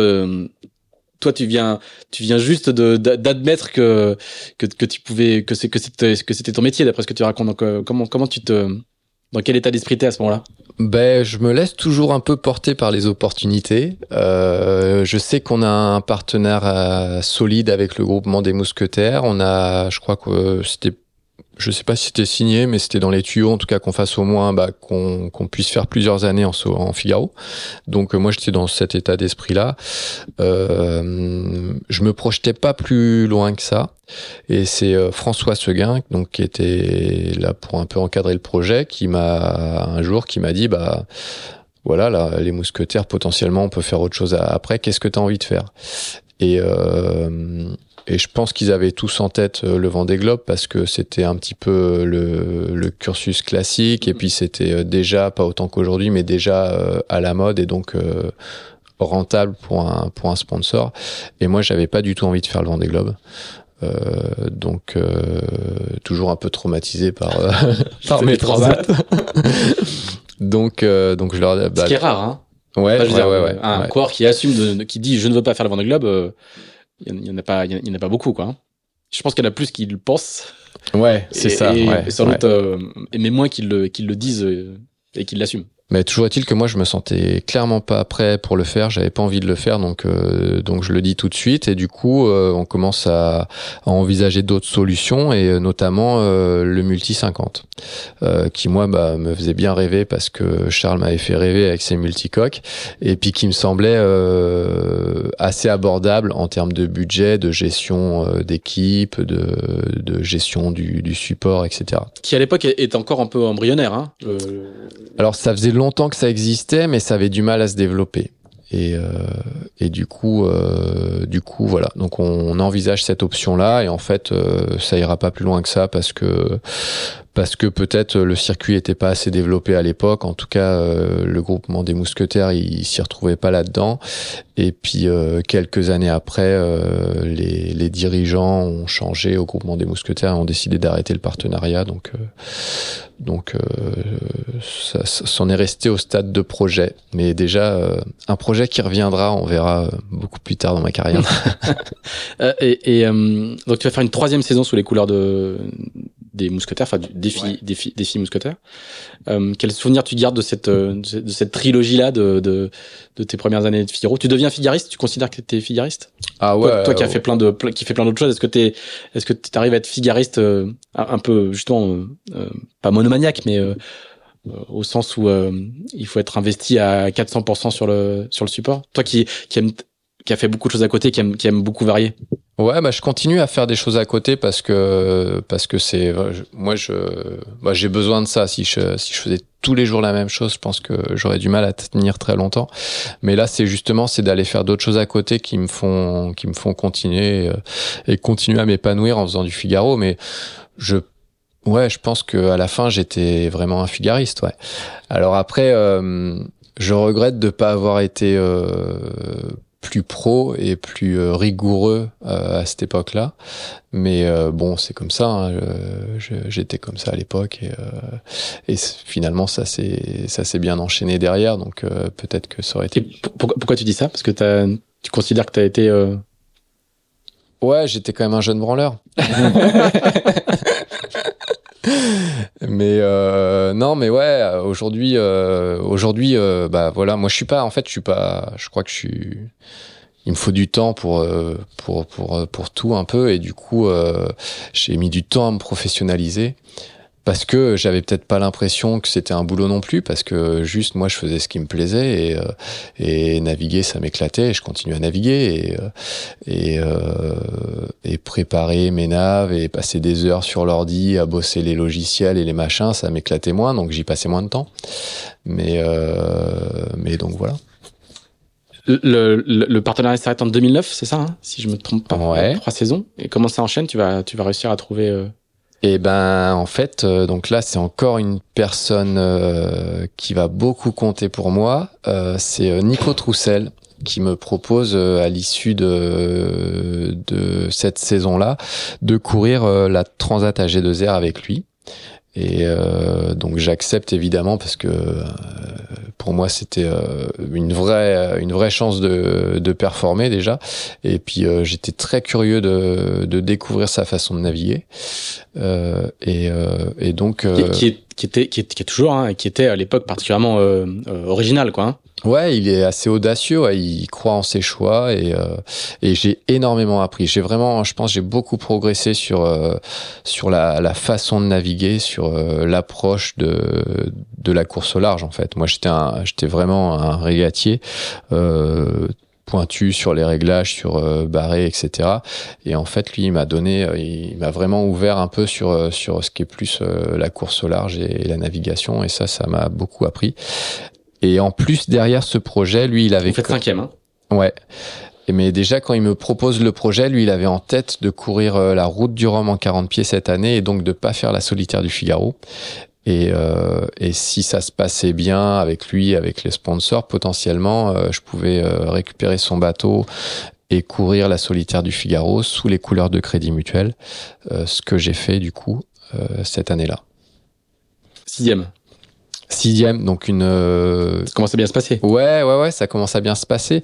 Alors, euh, je vais être déçu parce que parce qu'avant la dernière étape, euh, j'étais euh, j'étais potentiellement sur le podium aussi, donc euh, donc je ressors un peu déçu, mais mais oui content de content d'avoir été euh, d'avoir été sur le podium virtuel à un moment donné, d'avoir fait euh, des bonnes étapes, d'être tout le temps dans le coup. En fait, je sur les solitaires et sur toutes mes années Figaro, je pense que j'ai pas j'ai pas fait de d'énormes perfs, mais par contre j'étais jamais non plus très loin et du coup sur euh, sur une solitaire du Figaro, c'est euh, c'est un fonctionnement qui peut payer, pas tout le temps, mais qui peut payer. Et c'est ce que quand, quand on regarde justement les chiffres sur la petite fiche, euh, c'est ça qui est assez frappant, c'est la vitesse à laquelle tu t'installes dans le paysage en fait. Toujours euh, toujours dans les dix premiers. Quand on regarde tous les tous les palmarès de toutes les courses, ces, saisons-là, c'est que un garçon très discret, mais mais t'es toujours là quoi. Ouais, ouais, ouais. Bah, je pense que effectivement, même euh, s'il n'y avait pas eu ces trois heures de péno sur euh, sur euh, la solitaire, la deuxième solitaire que je fais, j'aurais fait j'aurais fait toutes mes solitaires dans les 10 quasiment. Ouais. Ah bah sauf la première où j'ai ramassé les bruits. Mais mais après ça, ouais, j'ai plus jamais ça. j'aurais fait toutes toutes mes solitaires dans les 10 et effectivement, ouais, surtout sur toutes les courses auxquelles je participe en Figaro, je ouais je je serai présent. Et ah oui, tout à l'heure, tu me demandais quand même ce que je ressors de ces années Figaro. Mm. Euh, c'est euh, moi, j'ai un excellent souvenir des Cap Istanbul, où, euh, où donc là, on voyage en fait. Ouais, exactement. Euh, et ça, j'ai trouvé ça. Ah, c'est une traversée de la Méditerranée. Hein, c'est une traversée de la Méditerranée avec des escales où on découvre des, des paysages, où on il y avait pas euh, c'était pas aussi médiatisé et donc pas aussi euh, encadré que la solitaire du Figaro où euh, là à chaque étape euh, on était euh, à 100% sur la récup pour être optimisé pour l'étape d'après, etc. Là sur la sur Cap Istanbul, on n'avait pas de préparateur, on avait les sacs. Ils, voyageaient en bateau, non? Enfin, il y avait un pool de préparateurs. La première année, il y avait même pas de préparateur. On, la première année, je l'ai fait, on l'a fait en double avec Erwan Israël. Il y avait pas de préparateur. On avait les sacs, nos sacs de fringues de toute la tout le mois dans dans le bateau. Ah, c'est l'aventure. Euh, ouais, c'était l'aventure et, et ça c'était c'était génial. Bah moi j'ai adoré ça.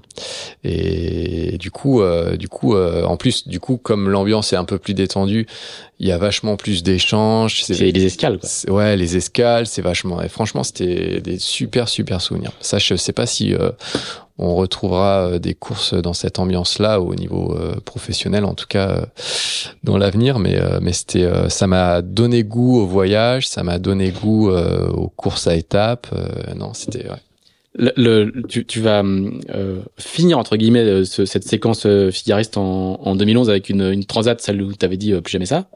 Donc faut pas te faire confiance hein, quand tu dis plus jamais ça.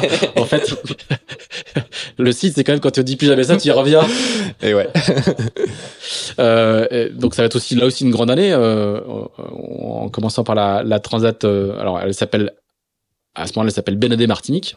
Ouais, donc c'est quatre ans après, parce que du coup entre les deux, il y en a une que j'ai pas que j'ai pas voulu faire. C'est ça. t'as pas voulu faire, t'as as refusé de faire. Ouais, bah oui, c'était, on était sous les couleurs des mousquetaires et euh, et du coup euh, du coup moi j'avais pas très envie de la faire et donc euh, donc à la place on a été faire le Spi West France en Open 750 qu'on a remporté d'ailleurs. Pardon, je, je l'avais pas noté. euh, donc du coup, revenons dans la transat que tu ne voulais pas faire en, en, 2011. Donc voilà, en 2011, euh, là j'avais mûri un petit peu et donc euh, j'envisage de refaire cette transat et donc ça faisait partie du deal avec. Euh, donc cette année-là, euh, le Crédit Mutuel s'associe. Donc c'est de Bretagne. Hein, le Crédit Mutuel de Bretagne s'associe à la région Bretagne pour prendre ce qui est la suite du challenge Espoir Crédit Agricole, donc euh, qui devient le challenge Espoir Bretagne Crédit Mutuel, et du coup avec deux bateaux. Et donc moi je me retrouve euh, étant l'ancien. Un espoir, un performance. Voilà, je me retrouve étant l'ancien, le performance, et euh, Anthony Marchand avait gagné la sélection Espoir. Et donc je me retrouve à faire cette course. Les coups d'armor en force quoi. Voilà, eh ouais, mine de rien, Laurent Bréjon.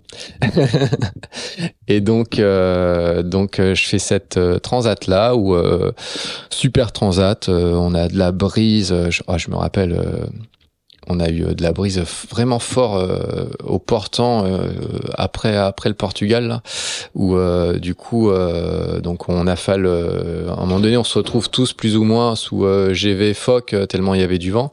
Et, et du coup le challenge ça allait être un peu le premier qui réussirait à renvoyer le, petit spi euh, se, bah, se réussirait à prendre un, un avantage certain.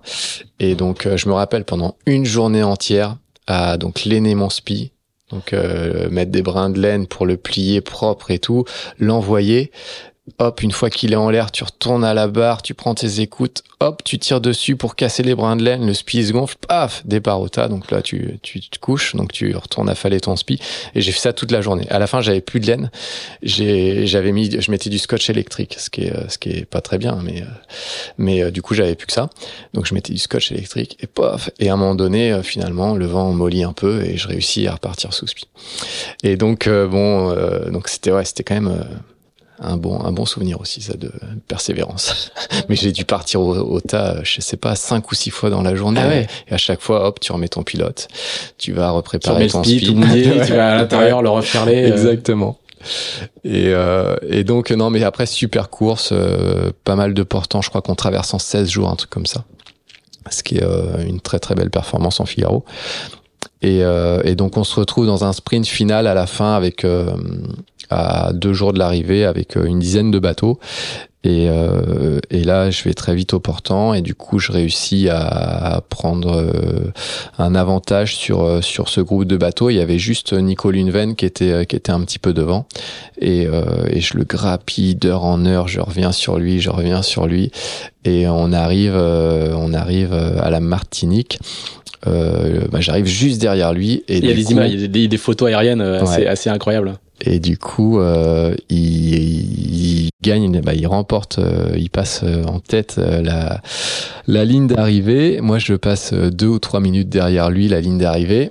Et, euh, et, donc voilà, donc euh, on fait euh, la conférence de presse à l'arrivée. donc voilà, c'était très sympa. Moi, j'étais content de mine de rien de, de, terminer deuxième, un peu un peu déçu de de pas avoir une victoire de parce que j'en aurais, bah, j'en ai pas eu beaucoup dans ma carrière, j'en ai pas eu du tout des grosses victoires. Donc mais bon, j'étais content, j'étais content pour Nico parce que c'était un c'est un très bon copain. Et et donc voilà, donc on reste là-dessus le premier soir et puis le lendemain, en allant en bateau, euh, je vois que ça discute un peu sur les pontons et, euh, et on finit par me dire ah bah Nico, euh, il a une réclamation pour une histoire de jauge au départ.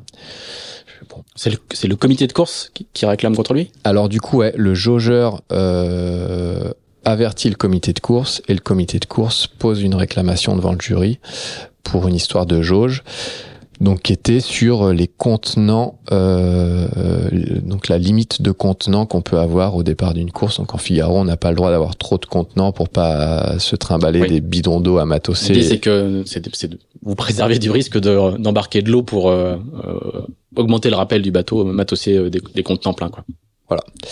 Et du coup, euh, ce, ce coup-là, le jaugeur a décidé de d'intégrer dans ses contenants sa gamelle de dans laquelle il fait ses repas lyophilisés, alors que d'habitude, je sais pas s'il le faisait. Toujours est-il qu'avec ça, il dépasse euh, la limite autorisée et donc il se voit euh, devant le jury. Bah, il se retrouve devant le jury arrivé en Martinique deux jours après l'arrivée et donc il prend une pénalité qui, est, qui était défini euh, préalablement dans, mhm. dans, les dans les règles de course donc euh, dans les règles de classe donc euh, donc voilà et du coup je me retrouve à remporter après jury, après jury cette cette épreuve donc voilà, encore une fois, j'étais pas très à l'aise parce que pour moi je l'avais pas gagné et puis et puis c'était dommage que ça se fasse comme ça quoi. Mais mais bon, c'est comme ça. Et tu considères que ça n'est pas tout à l'heure tu as dit que je n'ai jamais eu de grande victoire, tu considères formellement premier Ouais, sur le papier, t'es premier en tout cas. Tu considères pas que c'est une victoire euh, c'est une vraie victoire? Bah pas pas pleinement parce que parce que je suis euh, on est parti bah il, pour moi il a il a pas triché hmm. euh, et on est parti euh, dans les mêmes contextes et, et, voilà il est arrivé devant c'est tout quoi. Donc il faut il va falloir encore naviguer pour finir par la décrocher. ouais, bon après depuis euh, depuis il y a eu quelques victoires, mais euh, notamment sur euh, sur la Volvo, ça c'est quand même des bons souvenirs. On va on va on va y venir, on va y venir, on va y venir. Euh, et, et, tu vas améliorer encore ton score sur le sur le sur le, la solitaire. Tu fais cinquième. Ouais, bah pareil. Hein, euh, même pour moi, c'est exactement les, les, deux dernières solitaires, c'est exactement les mêmes. J'y vais avec l'objectif de faire un podium. J'y vais pas pour gagner, mais avec l'objectif de faire un podium. Et, euh, et du coup, je suis déçu parce que avant la dernière étape, c'est pareil, j'étais euh, quatrième avec euh, potentiellement, je pouvais monter sur le podium et, et je fais une dernière étape moyenne, donc je termine cinquième, donc je suis un peu déçu, mais ça reste une belle performance. Le, le- la, la solitaire, euh, parce que comme beaucoup de figaristes, c'est un, c'est un graal, c'est un truc indépassable, c'est un objectif, euh, l'objectif d'une vie. Ou euh, là, on va voir que tu vas, c'est la fin de cette séquence-là et tu vas revenir euh, de temps en temps, mais euh, t'en fais pas une, une finalité?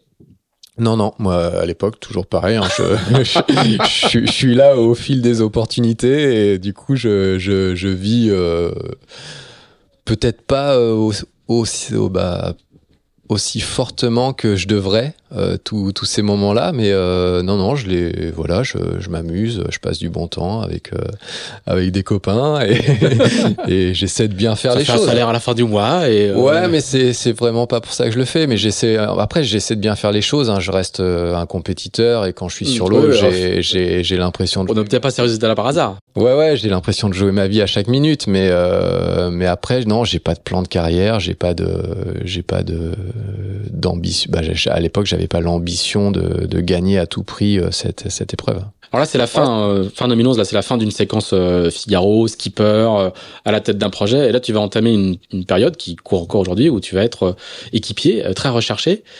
Comment se fait cette transition-là? Est-ce qu'elle est, est-ce que tu, là aussi, tu te laisses porter par les opportunités, ou est-ce que c'est quelque chose de, d'assumer? Comment, com- comment se fait cette transition? Et ben oui, Donc je là, on est euh, début 2012, Ouais. En fait. euh, au salon nautique 2011, j'imagine. Non, c'est même pas ça. Euh, là, on est. euh, je savais que mon contrat avec euh, Bretagne, Crédit Mutuel de Bretagne, allait s'arrêter. C'était défini euh, depuis le début. Euh, donc, euh, et en fait, euh, moi, j'ai sympathisé euh, quelques années plus tôt sur une plage de windsurf à, à Goulien que tu connais bien Ah, bah oui. en presqu'île de Crozon, avec Sébastien Josse qui fait de la planche à voile et euh, qui pour moi est euh, un héros. Et du coup je me rappelle euh, qu'il est on navigue tous les deux et je vais juste le voir et c'était après son Vendée Globe. Donc tu vois c'était quelques années avant et, euh, et juste je lui dis ouais, euh, félicitations pour ton Vendée c'était super Que c'est Et, sur euh, la plage, là, vous êtes ouais, en combi, euh, les, mains, les mains posées sur le crochet du harnais. euh, Ouais, presque, ouais. On est en train de remonter, tu vois, euh, avec le. C'est Barrébas, c'est long. enfin, moins long dans les côtes d'Armor, mais. Et donc voilà, je lui dis ça, et puis, euh, et puis ça, ça en reste là, et puis après, on, se recontacte, euh, on fait deux, trois trucs ensemble, et euh, du coup, on devient, on devient euh, très copains.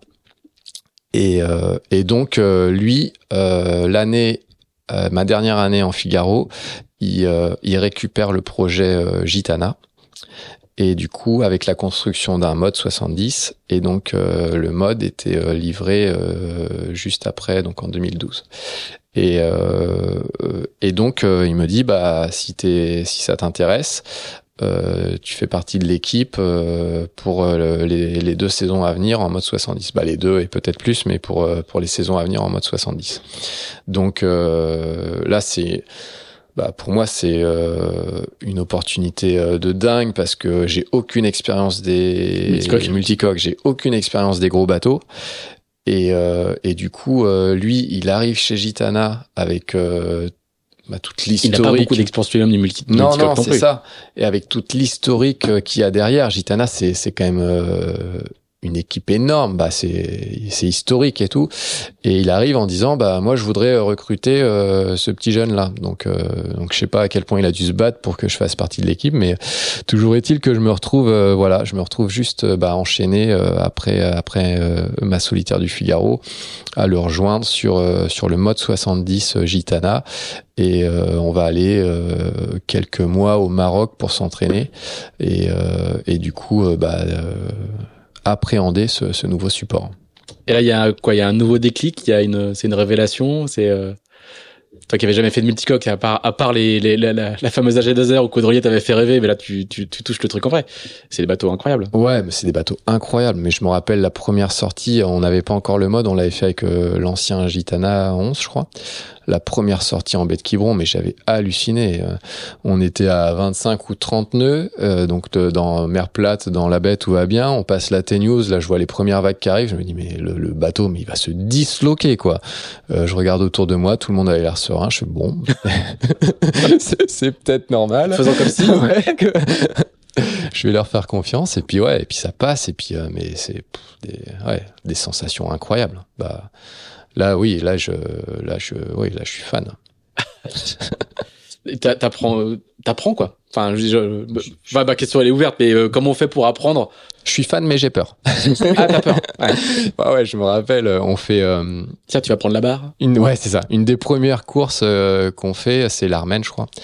Et euh, la reste, c'est une course au départ de la Trinité euh, qui monte à l'occidental de Saint, au niveau du de Saint, et qui redescend à l'île Dieu. à l'île Dieu et, Et qui retourne à la Trinité. Et du coup, euh, bah, on se retrouve, c'est genre border reaching euh, à 35 nœuds sur les multis là. Il me dit, euh, euh, je, je crois bien qu'il faisait nuit. Je suis pas sûr, mais je crois bien qu'il faisait nuit. Je dis, Tiens, tu vas prendre la barre. Je fais non, pas là, non.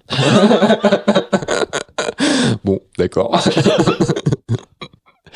Et donc, donc, euh, donc voilà. Et mais bon, petit à petit, voilà, on apprend, on découvre euh, ce bateau. Euh, la première année, on n'est pas très bon, faut dire ce qui est. Euh, ah, quand même, on fait un bon, euh, on fait un bon euh, Chris euh, traversée de l'Atlantique, ouais. New York, ça c'était engagé aussi. À une vitesse Ah ouais, incroyable. hein. incroyable. C'est New York-Brest, hein Ouais. Et vous faites ça en 4 jours et demi Ouais, on fait 25 ça jours, un, tout petit peu plus long que le record, Que le record de, de Bank Pop. de Bank Pop, mais pas beaucoup plus long, alors que c'était en course qu'on n'avait pas choisi euh, le moment de partir, quoi.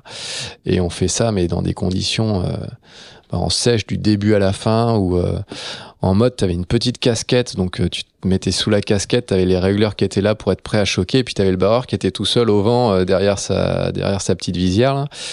Et donc, euh, bah, quand tu, sortais, bah, quand tu t'allais en quart, tu, te retrouvais sur cette casquette-là pendant, pendant un petit moment, histoire de t'acclimater en te disant, je veux pas aller barrer, je veux pas aller barrer, je veux pas aller barrer. et puis à un moment donné, bon, bah, fallait y aller. Et là, et là, mais tu te, ouais, tu, T'avais, t'avais la frousse. et, euh, et du coup, euh, bon, après, une fois que tu es à la barre, en fait, euh, ça se passe presque mieux parce que tu as l'impression de un peu mieux contrôler ce qui se passe. Puis t'es dedans, en fait. Et puis ouais, et puis t'es dedans. Et donc du coup, on attaquait, on attaquait, on attaquait. Et je me rappelle notamment un quart où je suis à la barre, où euh, ça allait super vite. Bah, on devait être à 35 nœuds de moyenne. Et euh, sous, euh, sous un ou deux riz et, euh, et J1, donc le phoque devant. Et je me rappelle, avant d'y aller, il y avait Antoine Coche qui était dans l'équipe. Il me fait, voilà, avec cette config de voile-là, il peut rien t'arriver. Je fais, bon, ça, me rassure. Donc j'y vais, je barre, et puis effectivement ça va vite, ça va vite, ça va vite. Et donc là je, fais mon heure de bar, et puis je regarde l'heure, une heure, et puis euh, ils avaient l'air d'être contents de mes performances, donc ils me laissaient barrer un peu plus longtemps. Et puis au bout d'une heure et quart, ou je sais pas combien de temps, à un moment donné, on fait un planté, mais euh, on était à, à deux doigts de se mettre sur le toit, quoi. Bah le bateau il plante. On, bah, on, on attend, on attend, paf, il se couche sur le côté et paf, il se remet à plat. Et donc là, je ressors tout tremblant. J'avais tellement appuyé sur euh, sur la pédale pour choquer la GV que le truc il était coincé. Et, et là, les gars ils me disent non mais expliquer parce que t'as un, vous avez un quick release, quoi, un bouton sur Ouais. lequel t'appuies et ça choque la. Ouais, c'était grand voile, euh, en c'était- urgence, quoi. Ouais, au pied, on pouvait faire ça et du coup, je l'avais tellement appuyé que c'était resté coincé. Seb, Seb, il était à la banette, il s'était retrouvé euh, debout sur la cloison. Il s'est dit bon. Et il était même pas sorti. Il a dit là, là, je crois que ça sert à rien que je sorte. mieux rester à l'intérieur. De toute façon, là, c'est reparti, ça sert à rien que je sorte. Et les gars, ils me disent non, mais tu peux pas rester là-dessus. Il faut que tu continues à barrer, sinon euh, tu t'en remetras jamais. Ils- Remonte à cheval, quoi. Ouais, la, technique- la ouais, technique, ouais. le remonte à cheval. Et là, ils m'ont laissé barrer un quart d'heure. Je devais être à 15 nœuds. Il me faut non, bon, bah, vas-y. on va quand même te remplacer. Et j'ai mis, euh, j'ai mis du temps à réattaquer aussi fort. Bon, après, la, les- les- la saison d'après va mieux se passer. Hein. Il y a la route de la découverte, la route des princes. Euh, là, c'est c'est une, c'est une- Alors, le, le circuit va pas durer très longtemps, au final. Malheureusement, dommage, parce, hein, que, en plus euh, du multicoque qui est exceptionnel, le circuit, bah franchement, moi c'est, c'est, je pense que c'est les meilleures années de, de ma vie, bah en termes de professionnel en tout cas, parce que on faisait euh, des ralliements, on faisait euh, des inshore, euh, bah, le- les épreuves, le Tour de l'Europe, là c'était vraiment canon quoi. On voyageait, donc on s'arrêtait aux escales. euh, c'est, Le donc- Tour d'Europe, en plus, la route des princes, je, je te rappelle, c'était une, c'était une épreuve en plus euh, euh, culinaire, tu sais. Il Ouais. y avait, il y avait, il y avait- non mais c'est c'est important. hein. Il y avait des repas préparés par les chefs. C'était sponsorisé par Prince de Bretagne. Ouais. Et il y avait, euh, et il y avait des, des repas euh, organisés par les chefs. euh, à toutes les escales. Ouais. Non, non, mais franchement, c'est. Franchement, les buffets, moi, je regarde un souvenir. Ah ouais, ah ouais c'était pas mal. Hein. Bah, moi, c'est pas ça que je garde en souvenir, mais. Ah bah voilà, c'est la différence entre toi et moi. mais les régates sur l'eau, sur les inshore notamment, c'était tellement incroyable. Donc ouais, ouais, vraiment super souvenir de, de ces années-là. Euh, tu vas comment comment comment comment tu, tu, tu vas faire de la Volvo? On est, on est en, 2000, en 2014. Euh, ton petit ton, ton camarade dont, dont, tu étais inséparable sur la G2R, euh, c'est marrant quand même. Euh, euh, presque pas. Je sais plus si on est à 10 ans après, si quasiment 10 ans après. Hein. À peu de choses près, non? Je me souviens. Ouais, ouais, Charles, ouais, ouais. Bah, 2000, Charles Caudrelier, donc. Ouais, 2006 c'était quoi ah, tout à fait. Non, ouais, non, ça, doit, ça, non c'est ouais, c'est ça. Non, non, ça fait pas. Donc je, ma cheville ne marche pas. C'est pas dix ans après. Mais en tout cas, j'imagine que c'est lui qui t'appelle pour, euh, pour pour te parler de du projet Dongfeng. Ouais. Alors euh, du coup. Euh, après le mode, donc déjà là en, en mode, je continue à, à naviguer sur d'autres supports et je me rappelle notamment faire des tours de France avec Nico Troussel sur Bretagne Crédit Mutuel. Là, il avait un M34 et donc j'ai eu la chance de, de régater sur ces bateaux-là. Donc ça, c'est une private joke parce qu'ils ont une très mauvaise réputation. Hein. Ils sont juste atroces pour les équipiers. Donc euh, très inconfortable, pas très performant, euh, l'enfer. Et donc euh, donc euh, après le mode, donc ça s'arrête parce que du coup le, le circuit tombe un peu à l'eau et du coup euh, Gitana va enchaîner sur une route du Rhum en mode 70 et donc un projet plus plus solitaire avec un vent des globes derrière et la construction d'un IMOCA. Et du coup moi je contacte Spindrift qui était bah, sur le circuit mode 70 aussi et qui avait euh, racheté euh, l'ultime et donc euh, l'ancien banque pop hein. enfin le, leur actuel ouais, leur actuel bateau pour les records quoi. exactement et donc qui s'apprêtait à faire une campagne de record avec ce bateau là et donc je les appelle pour rejoindre l'équipe. Et donc je me retrouve à les à les rejoindre. Et on participe à la route de la découverte à ce moment-là qu'on va où on va battre le record d'ailleurs. Et donc euh, pareil, très bon moment, euh, bateau euh, incroyable, équipe, donc je rencontre des nouveaux gens, je, je m'entends très bien avec Yann. Et, et on a et franchement c'était un, un, une belle Yann Guichard, exactement, le, skipper du bateau. conseille l'épisode avec Yann Guichard, Wind. Et donc je fais ça. Je conseille aussi celui avec Sébastien Josse, pardon, je te coupe. Et... Ouais, bah Charles en a fait un. Charles aussi. Charles, Charles c'était le premier. C'était le premier. Et donc euh, je fais ça et puis après ça effectivement du coup on passe euh, bon du coup avec Charles on continue à se côtoyer entre temps et euh, et il me parle de ce projet là qu'il a de faire la la Volvo avec un sponsor chinois et avec des équipiers chinois et donc il me propose de de rejoindre l'équipe pour au moins découvrir le bateau au début. Et donc on se retrouve dans un avion avec Yann Ryu Pascal Bidégory, je crois, qu'il était là dès le début aussi. Euh, Charles et moi arrivés à Hong Kong à récupérer le bateau et quelques Chinois pour euh, pour euh, lancer ce projet-là. Et donc on avait pour mission de recruter des Chinois qui avaient donc jamais fait de course au large et qui allaient bah, faire la Volvo Ocean Race avec nous. Et donc ça, c'était une belle aventure. On avait et, la, Volvo, à, ce moment-là, dans, ta dans ta carrière, ça, c'est, quelque chose de, d'important, c'est un objectif en soi ou c'est. Euh bah moi, c'était, je te disais, c'était le seul truc qui me faisait rêver quand j'étais gamin. Donc c'est ça, que, je fais euh, référence. Quoi. Du coup, c'était resté dans un coin de ta tête ouais, comme un truc à cocher. Ouais, ouais, ouais. Pour moi, c'était vraiment euh, la course ultime. Quoi. Bah c'était ouais, c'était ouais. Pas le, là, il y avait d'autres trucs qui me faisaient rêver, mais ça restait, ça restait dans les trucs que j'avais vraiment très envie de faire dans ma vie. Et donc j'étais très très très content qu'il me propose de faire ça parce que encore une fois j'avais pas l'expérience, bah, j'estimais pas avoir l'expérience pour me retrouver sur des projets comme ça, et donc euh, donc j'ai eu la chance euh, bah, que Charles euh, me fasse confiance et me propose de, de faire ça, et, et du coup. Du coup, on se retrouve là en Chine avec donc il y a une première, on fait un premier convoyage entre Hong Kong et la Chine où le bateau prend l'eau, machin. Je me wow, ça va être, ça va être un dossier ce truc-là quand même. Et on se fait arrêter par les autorités chinoises en arrivant en Chine parce qu'on est passé trop près d'une base militaire. Donc ils montent à bord, on n'a pas le droit de poser le pied à terre. Ils montent à bord quand on est encore en mer. Ils fouillent tous les appareils photo pour voir si on n'avait pas pris de photos de la base militaire. Donc là, t'es là, bienvenue en Chine. Et donc on pose le pied à terre dans un coin plutôt sympa, là, à Sanya. Il fait beau, euh, plan d'eau sympa. Et euh, on rencontre les Chinois. Donc au début, on doit avoir une trentaine de, de Chinois potentiels. Et donc il faut qu'on en choisisse quelques-uns pour courir avec nous. Et, euh, et donc là, ben, en première présentation, euh, qui est-ce qui parle anglais? Il y a deux doigts qui se lèvent dans les 30 Chinois. Bon, bah vous déjà, vous allez être embarqué. Et, euh, et, voilà. Après, on fait donc on passe, euh, on passe deux ou trois mois, je crois, en Chine. Hein, donc, ah oui.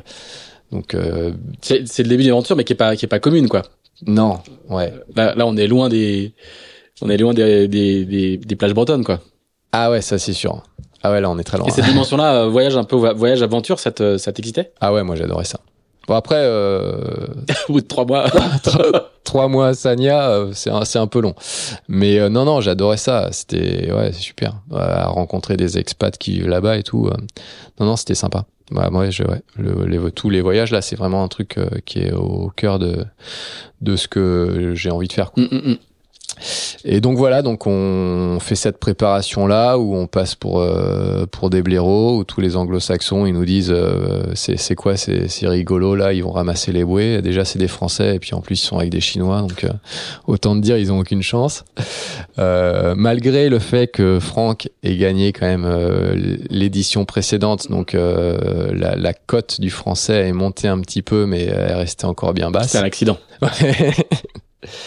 Et, euh, et donc, euh, donc euh, ouais, un an de préparation, donc bah, génial.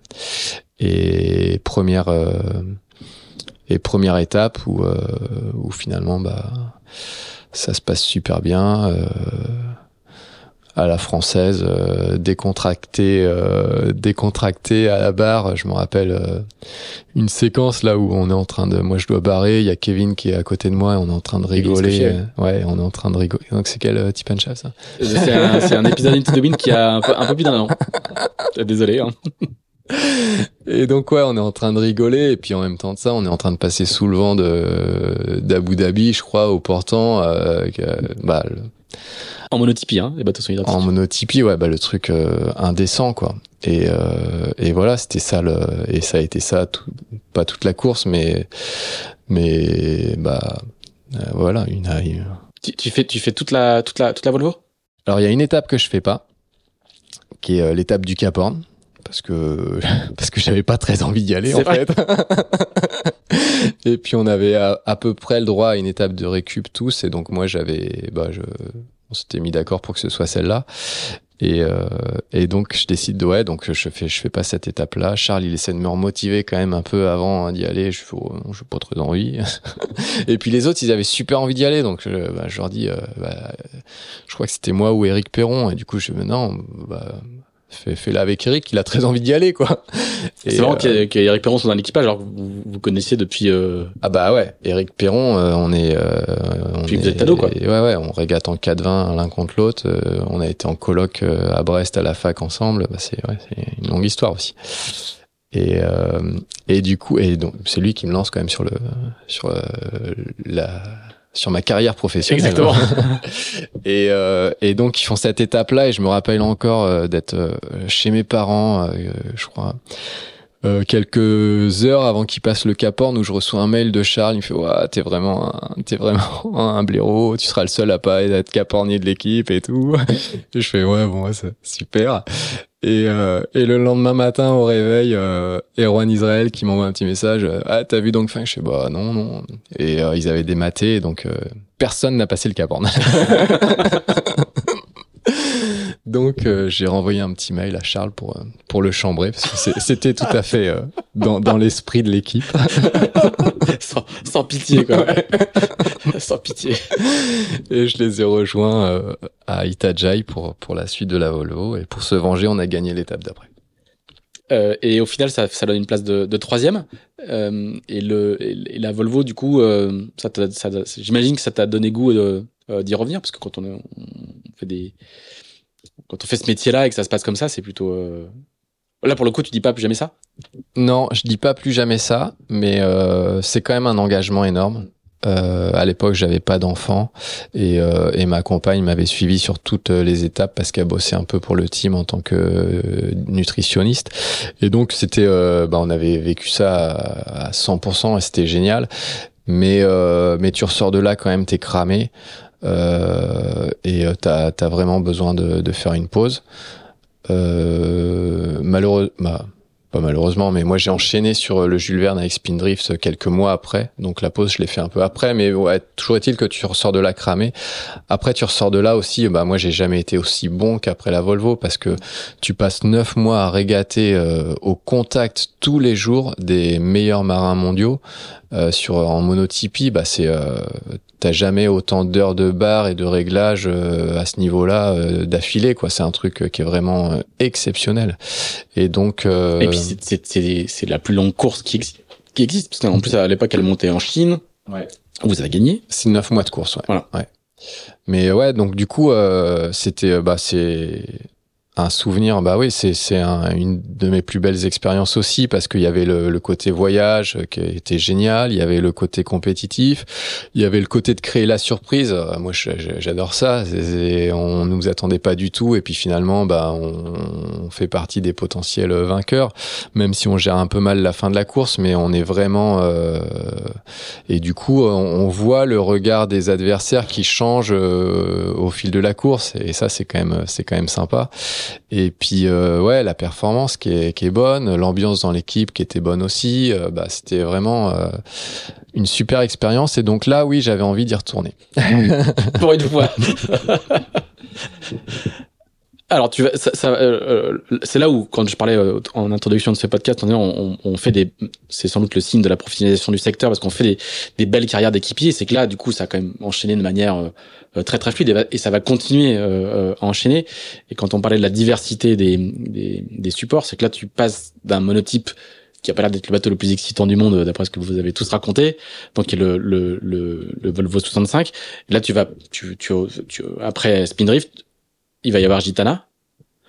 Il y a encore, il y a, quelques mois, mais ce que je veux dire, c'est que du coup, tu, tu, tu passes vraiment de, d'un, support à l'autre et ça s'enchaîne, ça, ça s'enchaîne vraiment euh, de manière euh, assez euh, incroyable. Mais une fois qu'on est rentré, qu'on dans, dans cette carrière d'équipier, qu'on enchaîne les perfs, les, les supports d'hiver, on est on est sur une shortlist quoi. Ouais, ouais, bah c'est comme, je pense que c'est comme tout. Hein. Je pense que euh, quand j'étais figariste, j'aurais pu, euh, je pense, assez facilement continuer euh, à faire du Figaro parce que j'étais dans le réseau et dans les dans les papiers du milieu. Et et après, bah, quand tu deviens équipier, c'est la transition qui est qui est dure, mais une fois que tu es dans le dans le flux, en fait, euh, ça, ça s'enchaîne assez bien. Et, euh, et du coup, euh, ça s'est enchaîné effectivement après la cette Volvo là. Donc, je retourne faire le Jules Verne avec Spindrift quelques mois après. Et, et, ça se passe très bien et on fait le tour on bat pas le record mais on fait le tour donc donc c'était déjà une super expérience mon premier Cap Horn du coup. et, euh, et en fait, euh, donc je continue à naviguer sur d'autres supports. Euh, je fais du SB20, je fais plein d'autres trucs, ce qui me permet de toujours de rencontrer des nouvelles personnes que je vais retrouver plus tard sur d'autres projets, etc. Et, et, du coup, donc là, ouais, j'ai envie de continuer de refaire la Volvo. Donc il y a des projets qui sont en train de se monter. Il y a Charles qui est en train de remonter un projet aussi. Et euh, il y a Sébastien Josse qui est donc avec le, le trimaran ultime, euh, donc ce Gitana 17, qui est en cours de construction, donc premier ultime volant avec des foils, etc., qui me propose de le rejoindre pour euh, participer à la Transat Jacques Vabre. Donc en gros, je me retrouve avec le choix entre aller faire la Volvo, une deuxième Volvo avec Charles pour gagner cette fois-ci, euh, ou euh, toujours dans un projet euh, chinois, ouais, avec le même sponsor, ouais, donc Feng. Et ou retrouver Seb qui est bah, mon meilleur copain pour aller faire la Jacques Vabre sur les nouveaux trimarans volants. Donc donc un choix cornélien. Cornélien qui m'a donné quelques nuits agitées mais euh, finalement, je décide de rejoindre euh, Seb en me disant que je réussirais après la Jacques peut-être euh, aller faire des piches sur la Volvo. avec donc ou d'autres. J'ai navigué avec les Espagnols, j'ai navigué avec d'autres projets en, avant ça. Et donc du coup, je savais qu'il y aurait sûrement des opportunités, sachant comment une Volvo se déroule, il y aurait sûrement des opportunités. Et donc c'était un choix qui était quand même hyper risqué parce que le bateau, il était mis à l'eau en juillet pour une course en novembre, donc c'est hyper chaud. Euh, et puis euh, la Volvo, je savais comment ça allait se passer, c'est euh, très bien payé, donc euh, un choix assez assez engagé, mais euh, finalement j'ai pas de regrets parce que ça m'a permis de découvrir ces bateaux-là qui sont juste des bateaux mais qui sont uniques quoi, extraordinaires. C'est quand même exceptionnel quoi. Bah et donc donc voilà, donc on, se retrouve engagé dans cette aventure-là. Je me retrouve engagé avec Seb dans cette aventure-là et on vit deux années géniales. C'est un, c'est un, club très très fermé là, le club de ceux qui naviguent sur ce type de bateau. Ouais, bah forcément parce que c'est le début, c'est le début, donc c'est euh, encore un club fermé. C'est en train de s'ouvrir progressivement. Euh, il y a, il y a de plus en plus de de courses, euh, un petit peu plus de bateaux, des courses en équipage. Donc donc on commence à avoir quelques quelques marins qui le font. Mais c'est bien parce que c'est aussi, je pense un nouveau visage. Euh, jusqu'à présent, euh, quand on partait sur un Jules Verne, euh, les skippers, ils s'entouraient de mecs qui connaissaient ça et donc d'anciens en fait, qui qui étaient des très bons marins, qui avaient l'expérience des mers du Sud, qui avaient l'expérience des multicoques. Et finalement, aujourd'hui, bah, ces mecs-là, la, la transition est peut-être un peu plus compliqué que pour des jeunes qu'on fait du motafol, qu'on fait du GC32, qu'on fait de et du ça coup rebat les cartes quoi. Ouais, ça ouais et du coup moi je trouve ça hyper intéressant. Et euh, et donc euh, je suis très content de faire partie euh, de de cette euh, expérience là. Ouais, ouais. Et, et euh, quel souvenir tu gardes de, de, de ces années gitanas Parce qu'effectivement, le, le, bateau est incroyable, les images, euh, on peut rendre hommage au, travail de, de Yann Ryu et de son équipe qui du coup magnifie le bateau en, en permanence, qui, est, qui en plus qui est bon, une décoration particulière.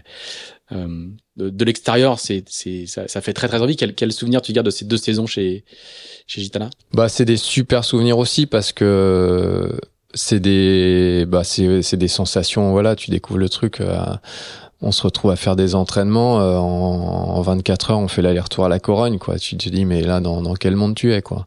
Et euh, après c'est aussi euh, moi un truc que je connaissais pas très bien, mais qui est le développement euh, technologique des bateaux. Et c'est mes premières vraies expériences parce que finalement j'avais quasiment fait que de la monotypie. Euh, la Volvo c'était monotype, 70 euh, monotype, ouais, Figaro monotype. Ouais. Et du coup là je me retrouve à échanger avec des ingénieurs, à échanger avec euh, Guillaume Verdier et, et je trouve ça hyper intéressant et, et tu te rends compte de l'importance des, des retours des, des, marins quoi. Et du coup du coup bon forcément comme tous les bateaux neufs il y a plein de petits problèmes à régler et, euh, et sur celui-là, il y en a eu quelques-uns. Et du coup, les premières, bah, la première année a été difficile.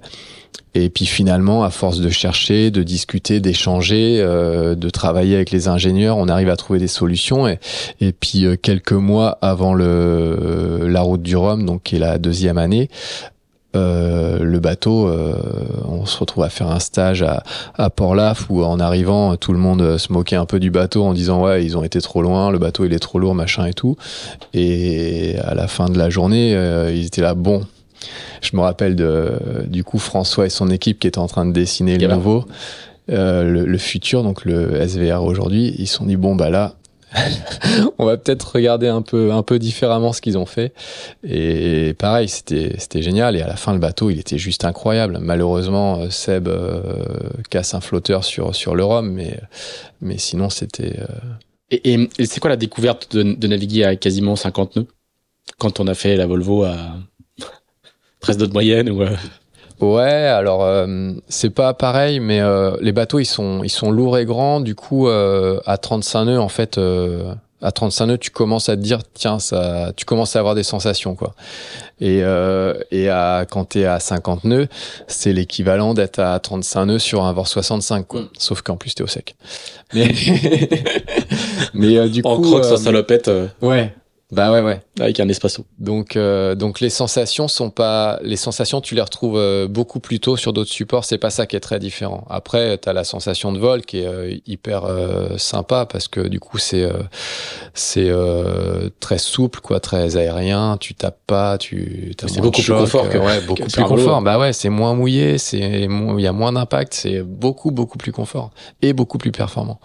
Donc, donc, c'est, et puis après, ce qui est vraiment sympa aussi, c'est quand tu commences à voir la côte défiler, quoi. Tu te dis, euh, là, tu fais un convoyage pour aller, euh, pour aller. Euh, bah, on a fait des entraînements, on allait virer le fastnet et tout. C'est quand t'as l'habitude de l'avoir fait en Figaro, tu te dis, bon, d'accord.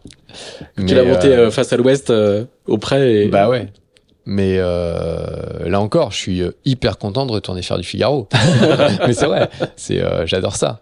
Mais euh, ouais, non, mais après, ouais, je pense tous les dans tous les supports, il y a, y, a y a, des trucs euh, géniaux. Quoi. Tu vas du coup, pendant, pendant ces années-là, tu vas faire un petit bout de Volvo avec, euh, avec les Hollandais de Brunel au final? C'est comment de débarquer? Alors tu disais que la cote des Français avait un petit peu augmenté après la victoire de Groupama. Après la victoire de Dongfang, elle a, euh, là, elle s'est vraiment établie, non? J'imagine. Ouais, bah du coup c'est c'est c'est l'année où Dongfang joue le, le titre et du coup, euh, donc moi, c'est, j'avais navigué, euh, j'avais fait un stage avec les Espagnols pour être remplaçant potentiellement sur cette course-là avec eux. Et du coup, j'ai lié euh, des liens avec euh, quelques équipiers qui euh, naviguaient la, la, fois précédente sur Brunel aux côtés de Bob Becking. Et donc, notamment un Belge, Louis Balkin, qui qui faisait, qui refaisait cette course-là avec avec Brunel et du coup qui lui pouvait pas faire cette étape du sud du Cap Horn. Et donc à proposé euh, à, à Bob King de bah, que je le remplace. Et du coup, c'est assez marrant parce que euh, bon, c'est très marrant parce que du coup, euh, il y avait il y avait aussi Axo Nobel qui était un peu il y avait un gros turnover sur Axo Nobel. Il y avait pas mal de ouais, le skipper il y a eu des histoires au départ, je ne me souviens plus de l'histoire, mais ça avait été assez chaud. Ouais. Et donc, euh, il, il, changeait d'équipage, euh, au moins quelques équipiers à chaque étape. Et donc, euh, il m'avait contacté déjà deux ou trois fois pour faire les étapes précédentes. Et, et j'avais pas pu parce que j'avais envie de faire un break après la Jacques Vabre. Et, euh, et du coup là je leur dis euh, bah voilà il y a Bob King qui me propose de faire. Ils me font non c'est bon euh. bah déjà j'appelle Charles je fais bah il y a Bob King qui me propose de faire cette étape là est-ce que toi bah, est-ce que t'es sûr de pas avoir besoin de moi quoi? Il me fait ouais vas-y. Et donc après j'appelle les Espagnols j'appelle l'Axo Nobel. Et donc finalement je dis oui à, à Bob King qui était je crois dernier au classement à, cette époque là et et qui avait pas beaucoup d'argent donc euh, là encore, c'est pas pour l'argent que j'y allais. Et euh, mais euh, du coup, j'avais très envie de faire un bout de Volvo, donc j'y retourne. Très, bah, j'étais super content qu'il m'appelle pour le faire. Maintenant, quand j'arrive, quand j'arrive à Auckland tout seul au milieu du truc, je me dis quand même, est-ce que t'as pas fait une bêtise quoi Donc euh... ouais, parce que tu connais pas du tout l'équipe, t'arrives, euh, ah on dit tiens voilà la chambre d'hôtel, on part après-demain et là ton ouais, C'est un peu ça. Et euh, c'est pire que ça, c'est que du coup, euh, je me retrouve le matin, euh, c'est rendez-vous à je sais pas quelle heure à la base, donc j'arrive à l'entrée du village, euh, donc moi j'ai pas encore les badges et tout, donc je, je connais à peu près personne, parce que finalement, je suis quand même assez discret et donc sur la Volvo d'avant j'avais pas non plus euh, tu vois je pense pas que les gens avaient euh, se souvenaient tous de moi loin de là. Et la preuve en est que du coup je tombe sur Yann Rioux à l'entrée du village on commence à discuter et, euh, et là il y a Bob King qui passe et donc Yann il faisait l'étape d'après donc avec Bob King aussi et donc Bob Comme Mediaman, ouais. Donc il commence, on commence à parler avec euh, Beau et puis euh, et puis Beau il hop il repart il dit ouais j'ai j'ai une réunion j'y vais et là, Yann, il lui fait, mais euh, tu sais que Thomas, là, c'est le gars que t'as embauché pour faire la prochaine étape. il fait, ah, je t'avais pas reconnu. ah ouais. Donc euh, voilà. Donc là, tu, ça te met à l'aise.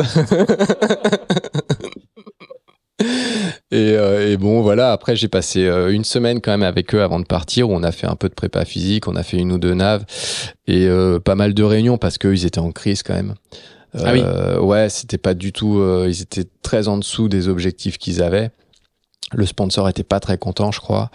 Euh, Beau était très déçu. Et puis euh, ils avaient quand même un équipage de stars. hein. Il y avait Pete Burling à bord, donc. euh, Mais bon, après ils avaient quand même euh, Pete Burling, donc c'est le celui qui a gagné la Coupe d'Amérique, la dernière Coupe d'Amérique. pour la deuxième fois. la deuxième fois, Neo Z, euh, multimédaillé aux Jeux Olympiques, Ouais, en 49er. bref, une star mondiale. bah, la star mondiale aujourd'hui, je pense.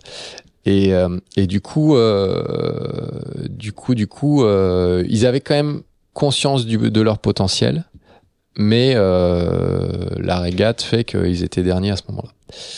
Et, euh, donc voilà, moi j'étais, euh, un peu, content d'être là, mais quand même un peu, bah voilà, tu sais pas où trop où tu vas, et puis voilà, tu pars.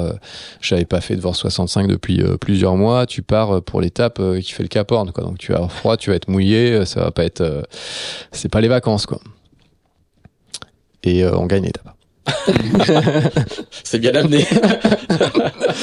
Et euh, on gagne l'étape. Et puis c'est euh, c'est une étape euh, hyper importante pour comptablement parlant parce que il y a un point bonus au premier qui passe le Cap Horn, donc on fait ce point bonus là. Il y a un point bonus à celui qui arrivait premier, donc on le fait aussi. Et l'étape compte double parce que c'est une étape dans les mers du Sud et donc les étapes dans les mers du Sud comptaient double. Donc on ressort de là. Donc à la fin de l'étape, on doit être troisième au général, qu'on passe de dernier troisième au général. Et donc euh, donc voilà. Donc moi je me suis euh, éclaté, j'ai tout donné parce que je savais que ça durait qu'une étape et euh, et c'était super. Et ça donne notamment des images au passage du Horn de mémoire, des images de drone absolument incroyables. Ouais. Absolument, absolument incroyables. Yann, Yann qui envoie le drone euh, une ou deux journées avant le passage du Cap Horn dans 35-40 nœuds avec 8 mètres de houle où euh, on voit le bateau enfourné. euh, bah c'est ouais. Là de là quand il sort le drone, on... t'es sûr Et ouais ouais. Il y a pas de caution.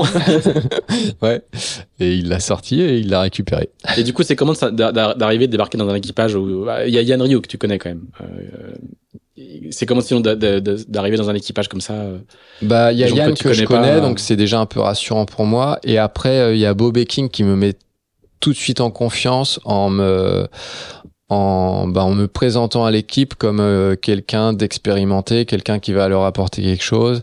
Il leur dit, euh, je, je le mets pas euh, chef de car. Pour les anglo-saxons, la hiérarchie c'est un truc euh, hyper important et, euh, et être chef de car, c'est euh, pour eux c'est vraiment quelque chose de très important.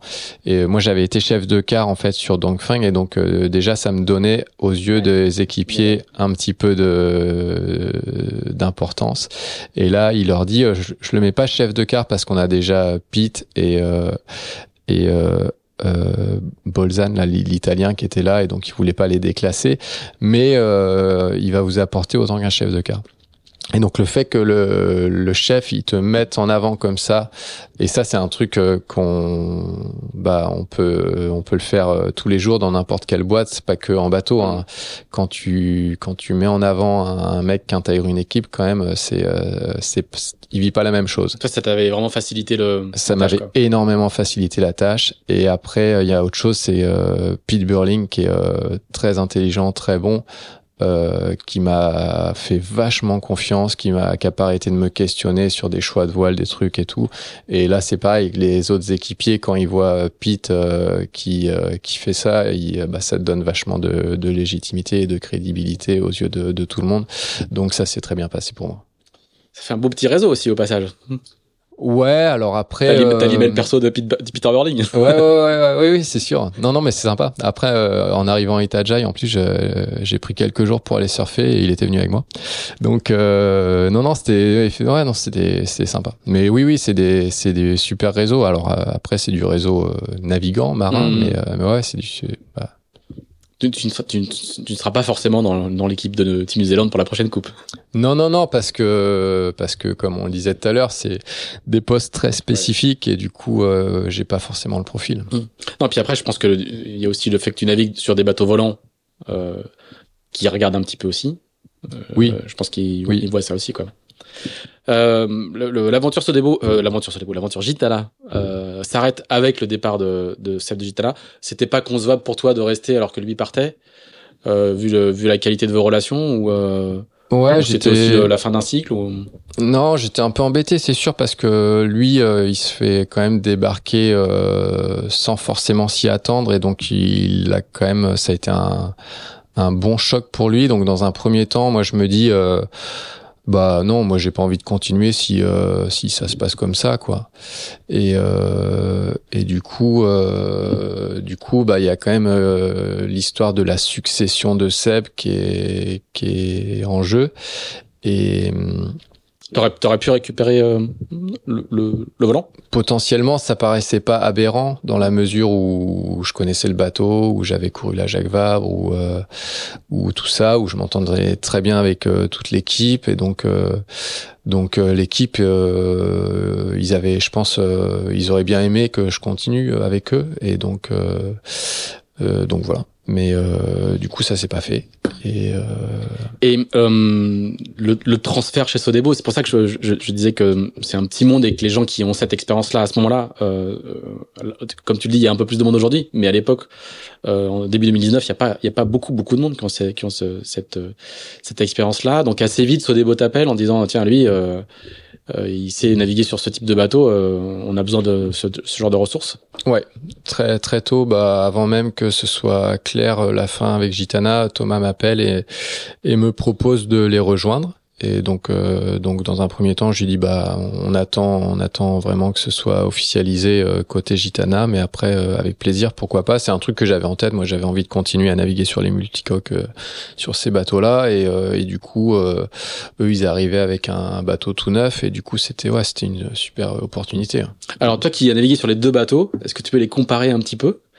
Euh, comparer les, les, les, les, modes de navigation, c'est des bateaux extrêmement différents. Ouais, c'est des bateaux très différents. Euh, mais à... la longueur, la largeur, et euh, ils ont pas grand-chose en commun, quoi. Et les foils. Non. Ouais. Bon après, ça reste euh, des trimarans volants. Hein. Le principe est à peu près le même. Mais quand j'ai rejoint Sodebo, euh, ils avaient pas encore de plan porteur sur la dérive.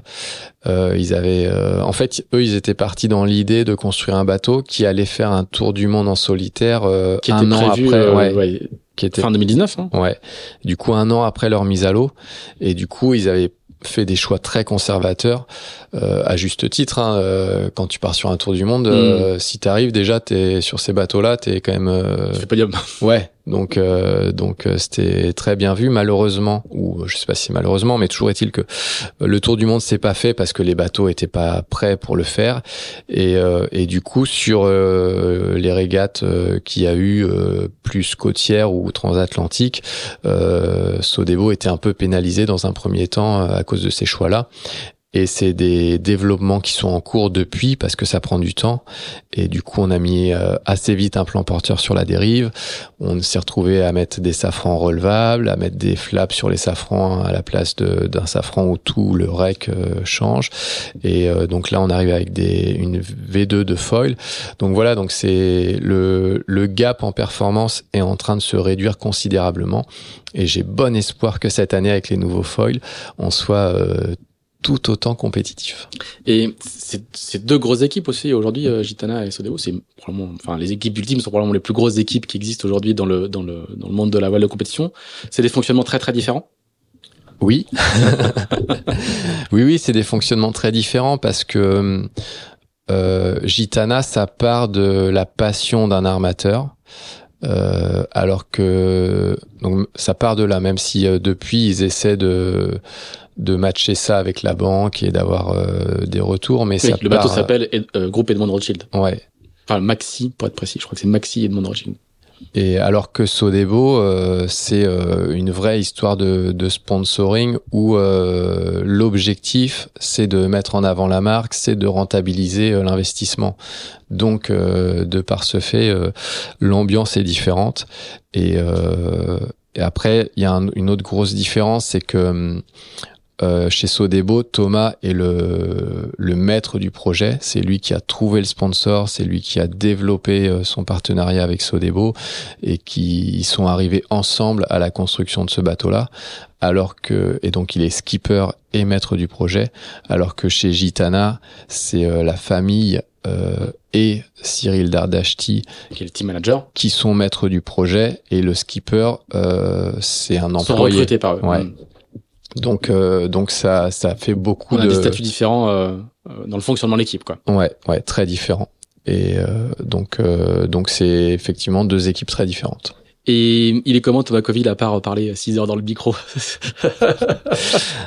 euh, il de, est tous les, de tous les skippers dont tu as été l'équipier ou le, ou le second ou le. Ouais alors Parle moi, librement. Hein.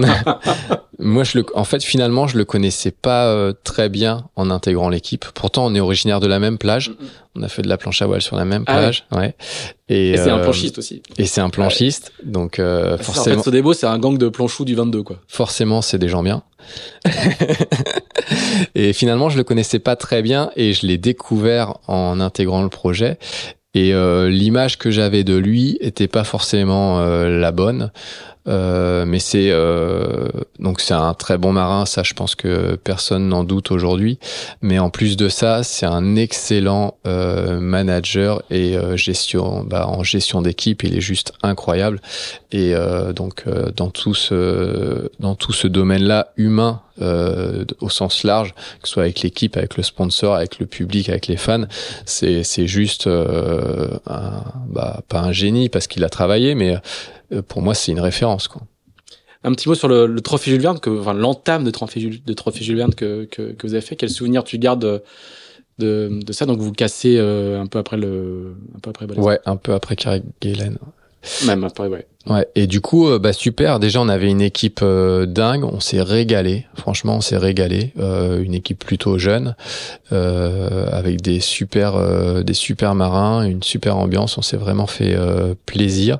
Et puis avec des performances du bateau incroyables. On fait on fait 48 heures en Atlantique Sud, là où on n'est pas loin de battre le record des 24 heures, alors que c'était vraiment pas l'objectif, qu'on s'arrêtait de temps en temps pour faire des checks, etc. Donc, euh, donc vraiment euh, un super super souvenir. Euh, on savait en entamant euh, le l'océan Indien que c'était compliqué, bah, que on n'aurait pas beaucoup d'avance euh, au Cap Horn si si on arrivait jusque là et on n'avait pas eu du tout de problème technique euh, jusqu'à cette avarie de Safran. Et euh, donc on, on était euh, assez confiant sur les performances du bateau mais on savait que la météo était pas hyper favorable.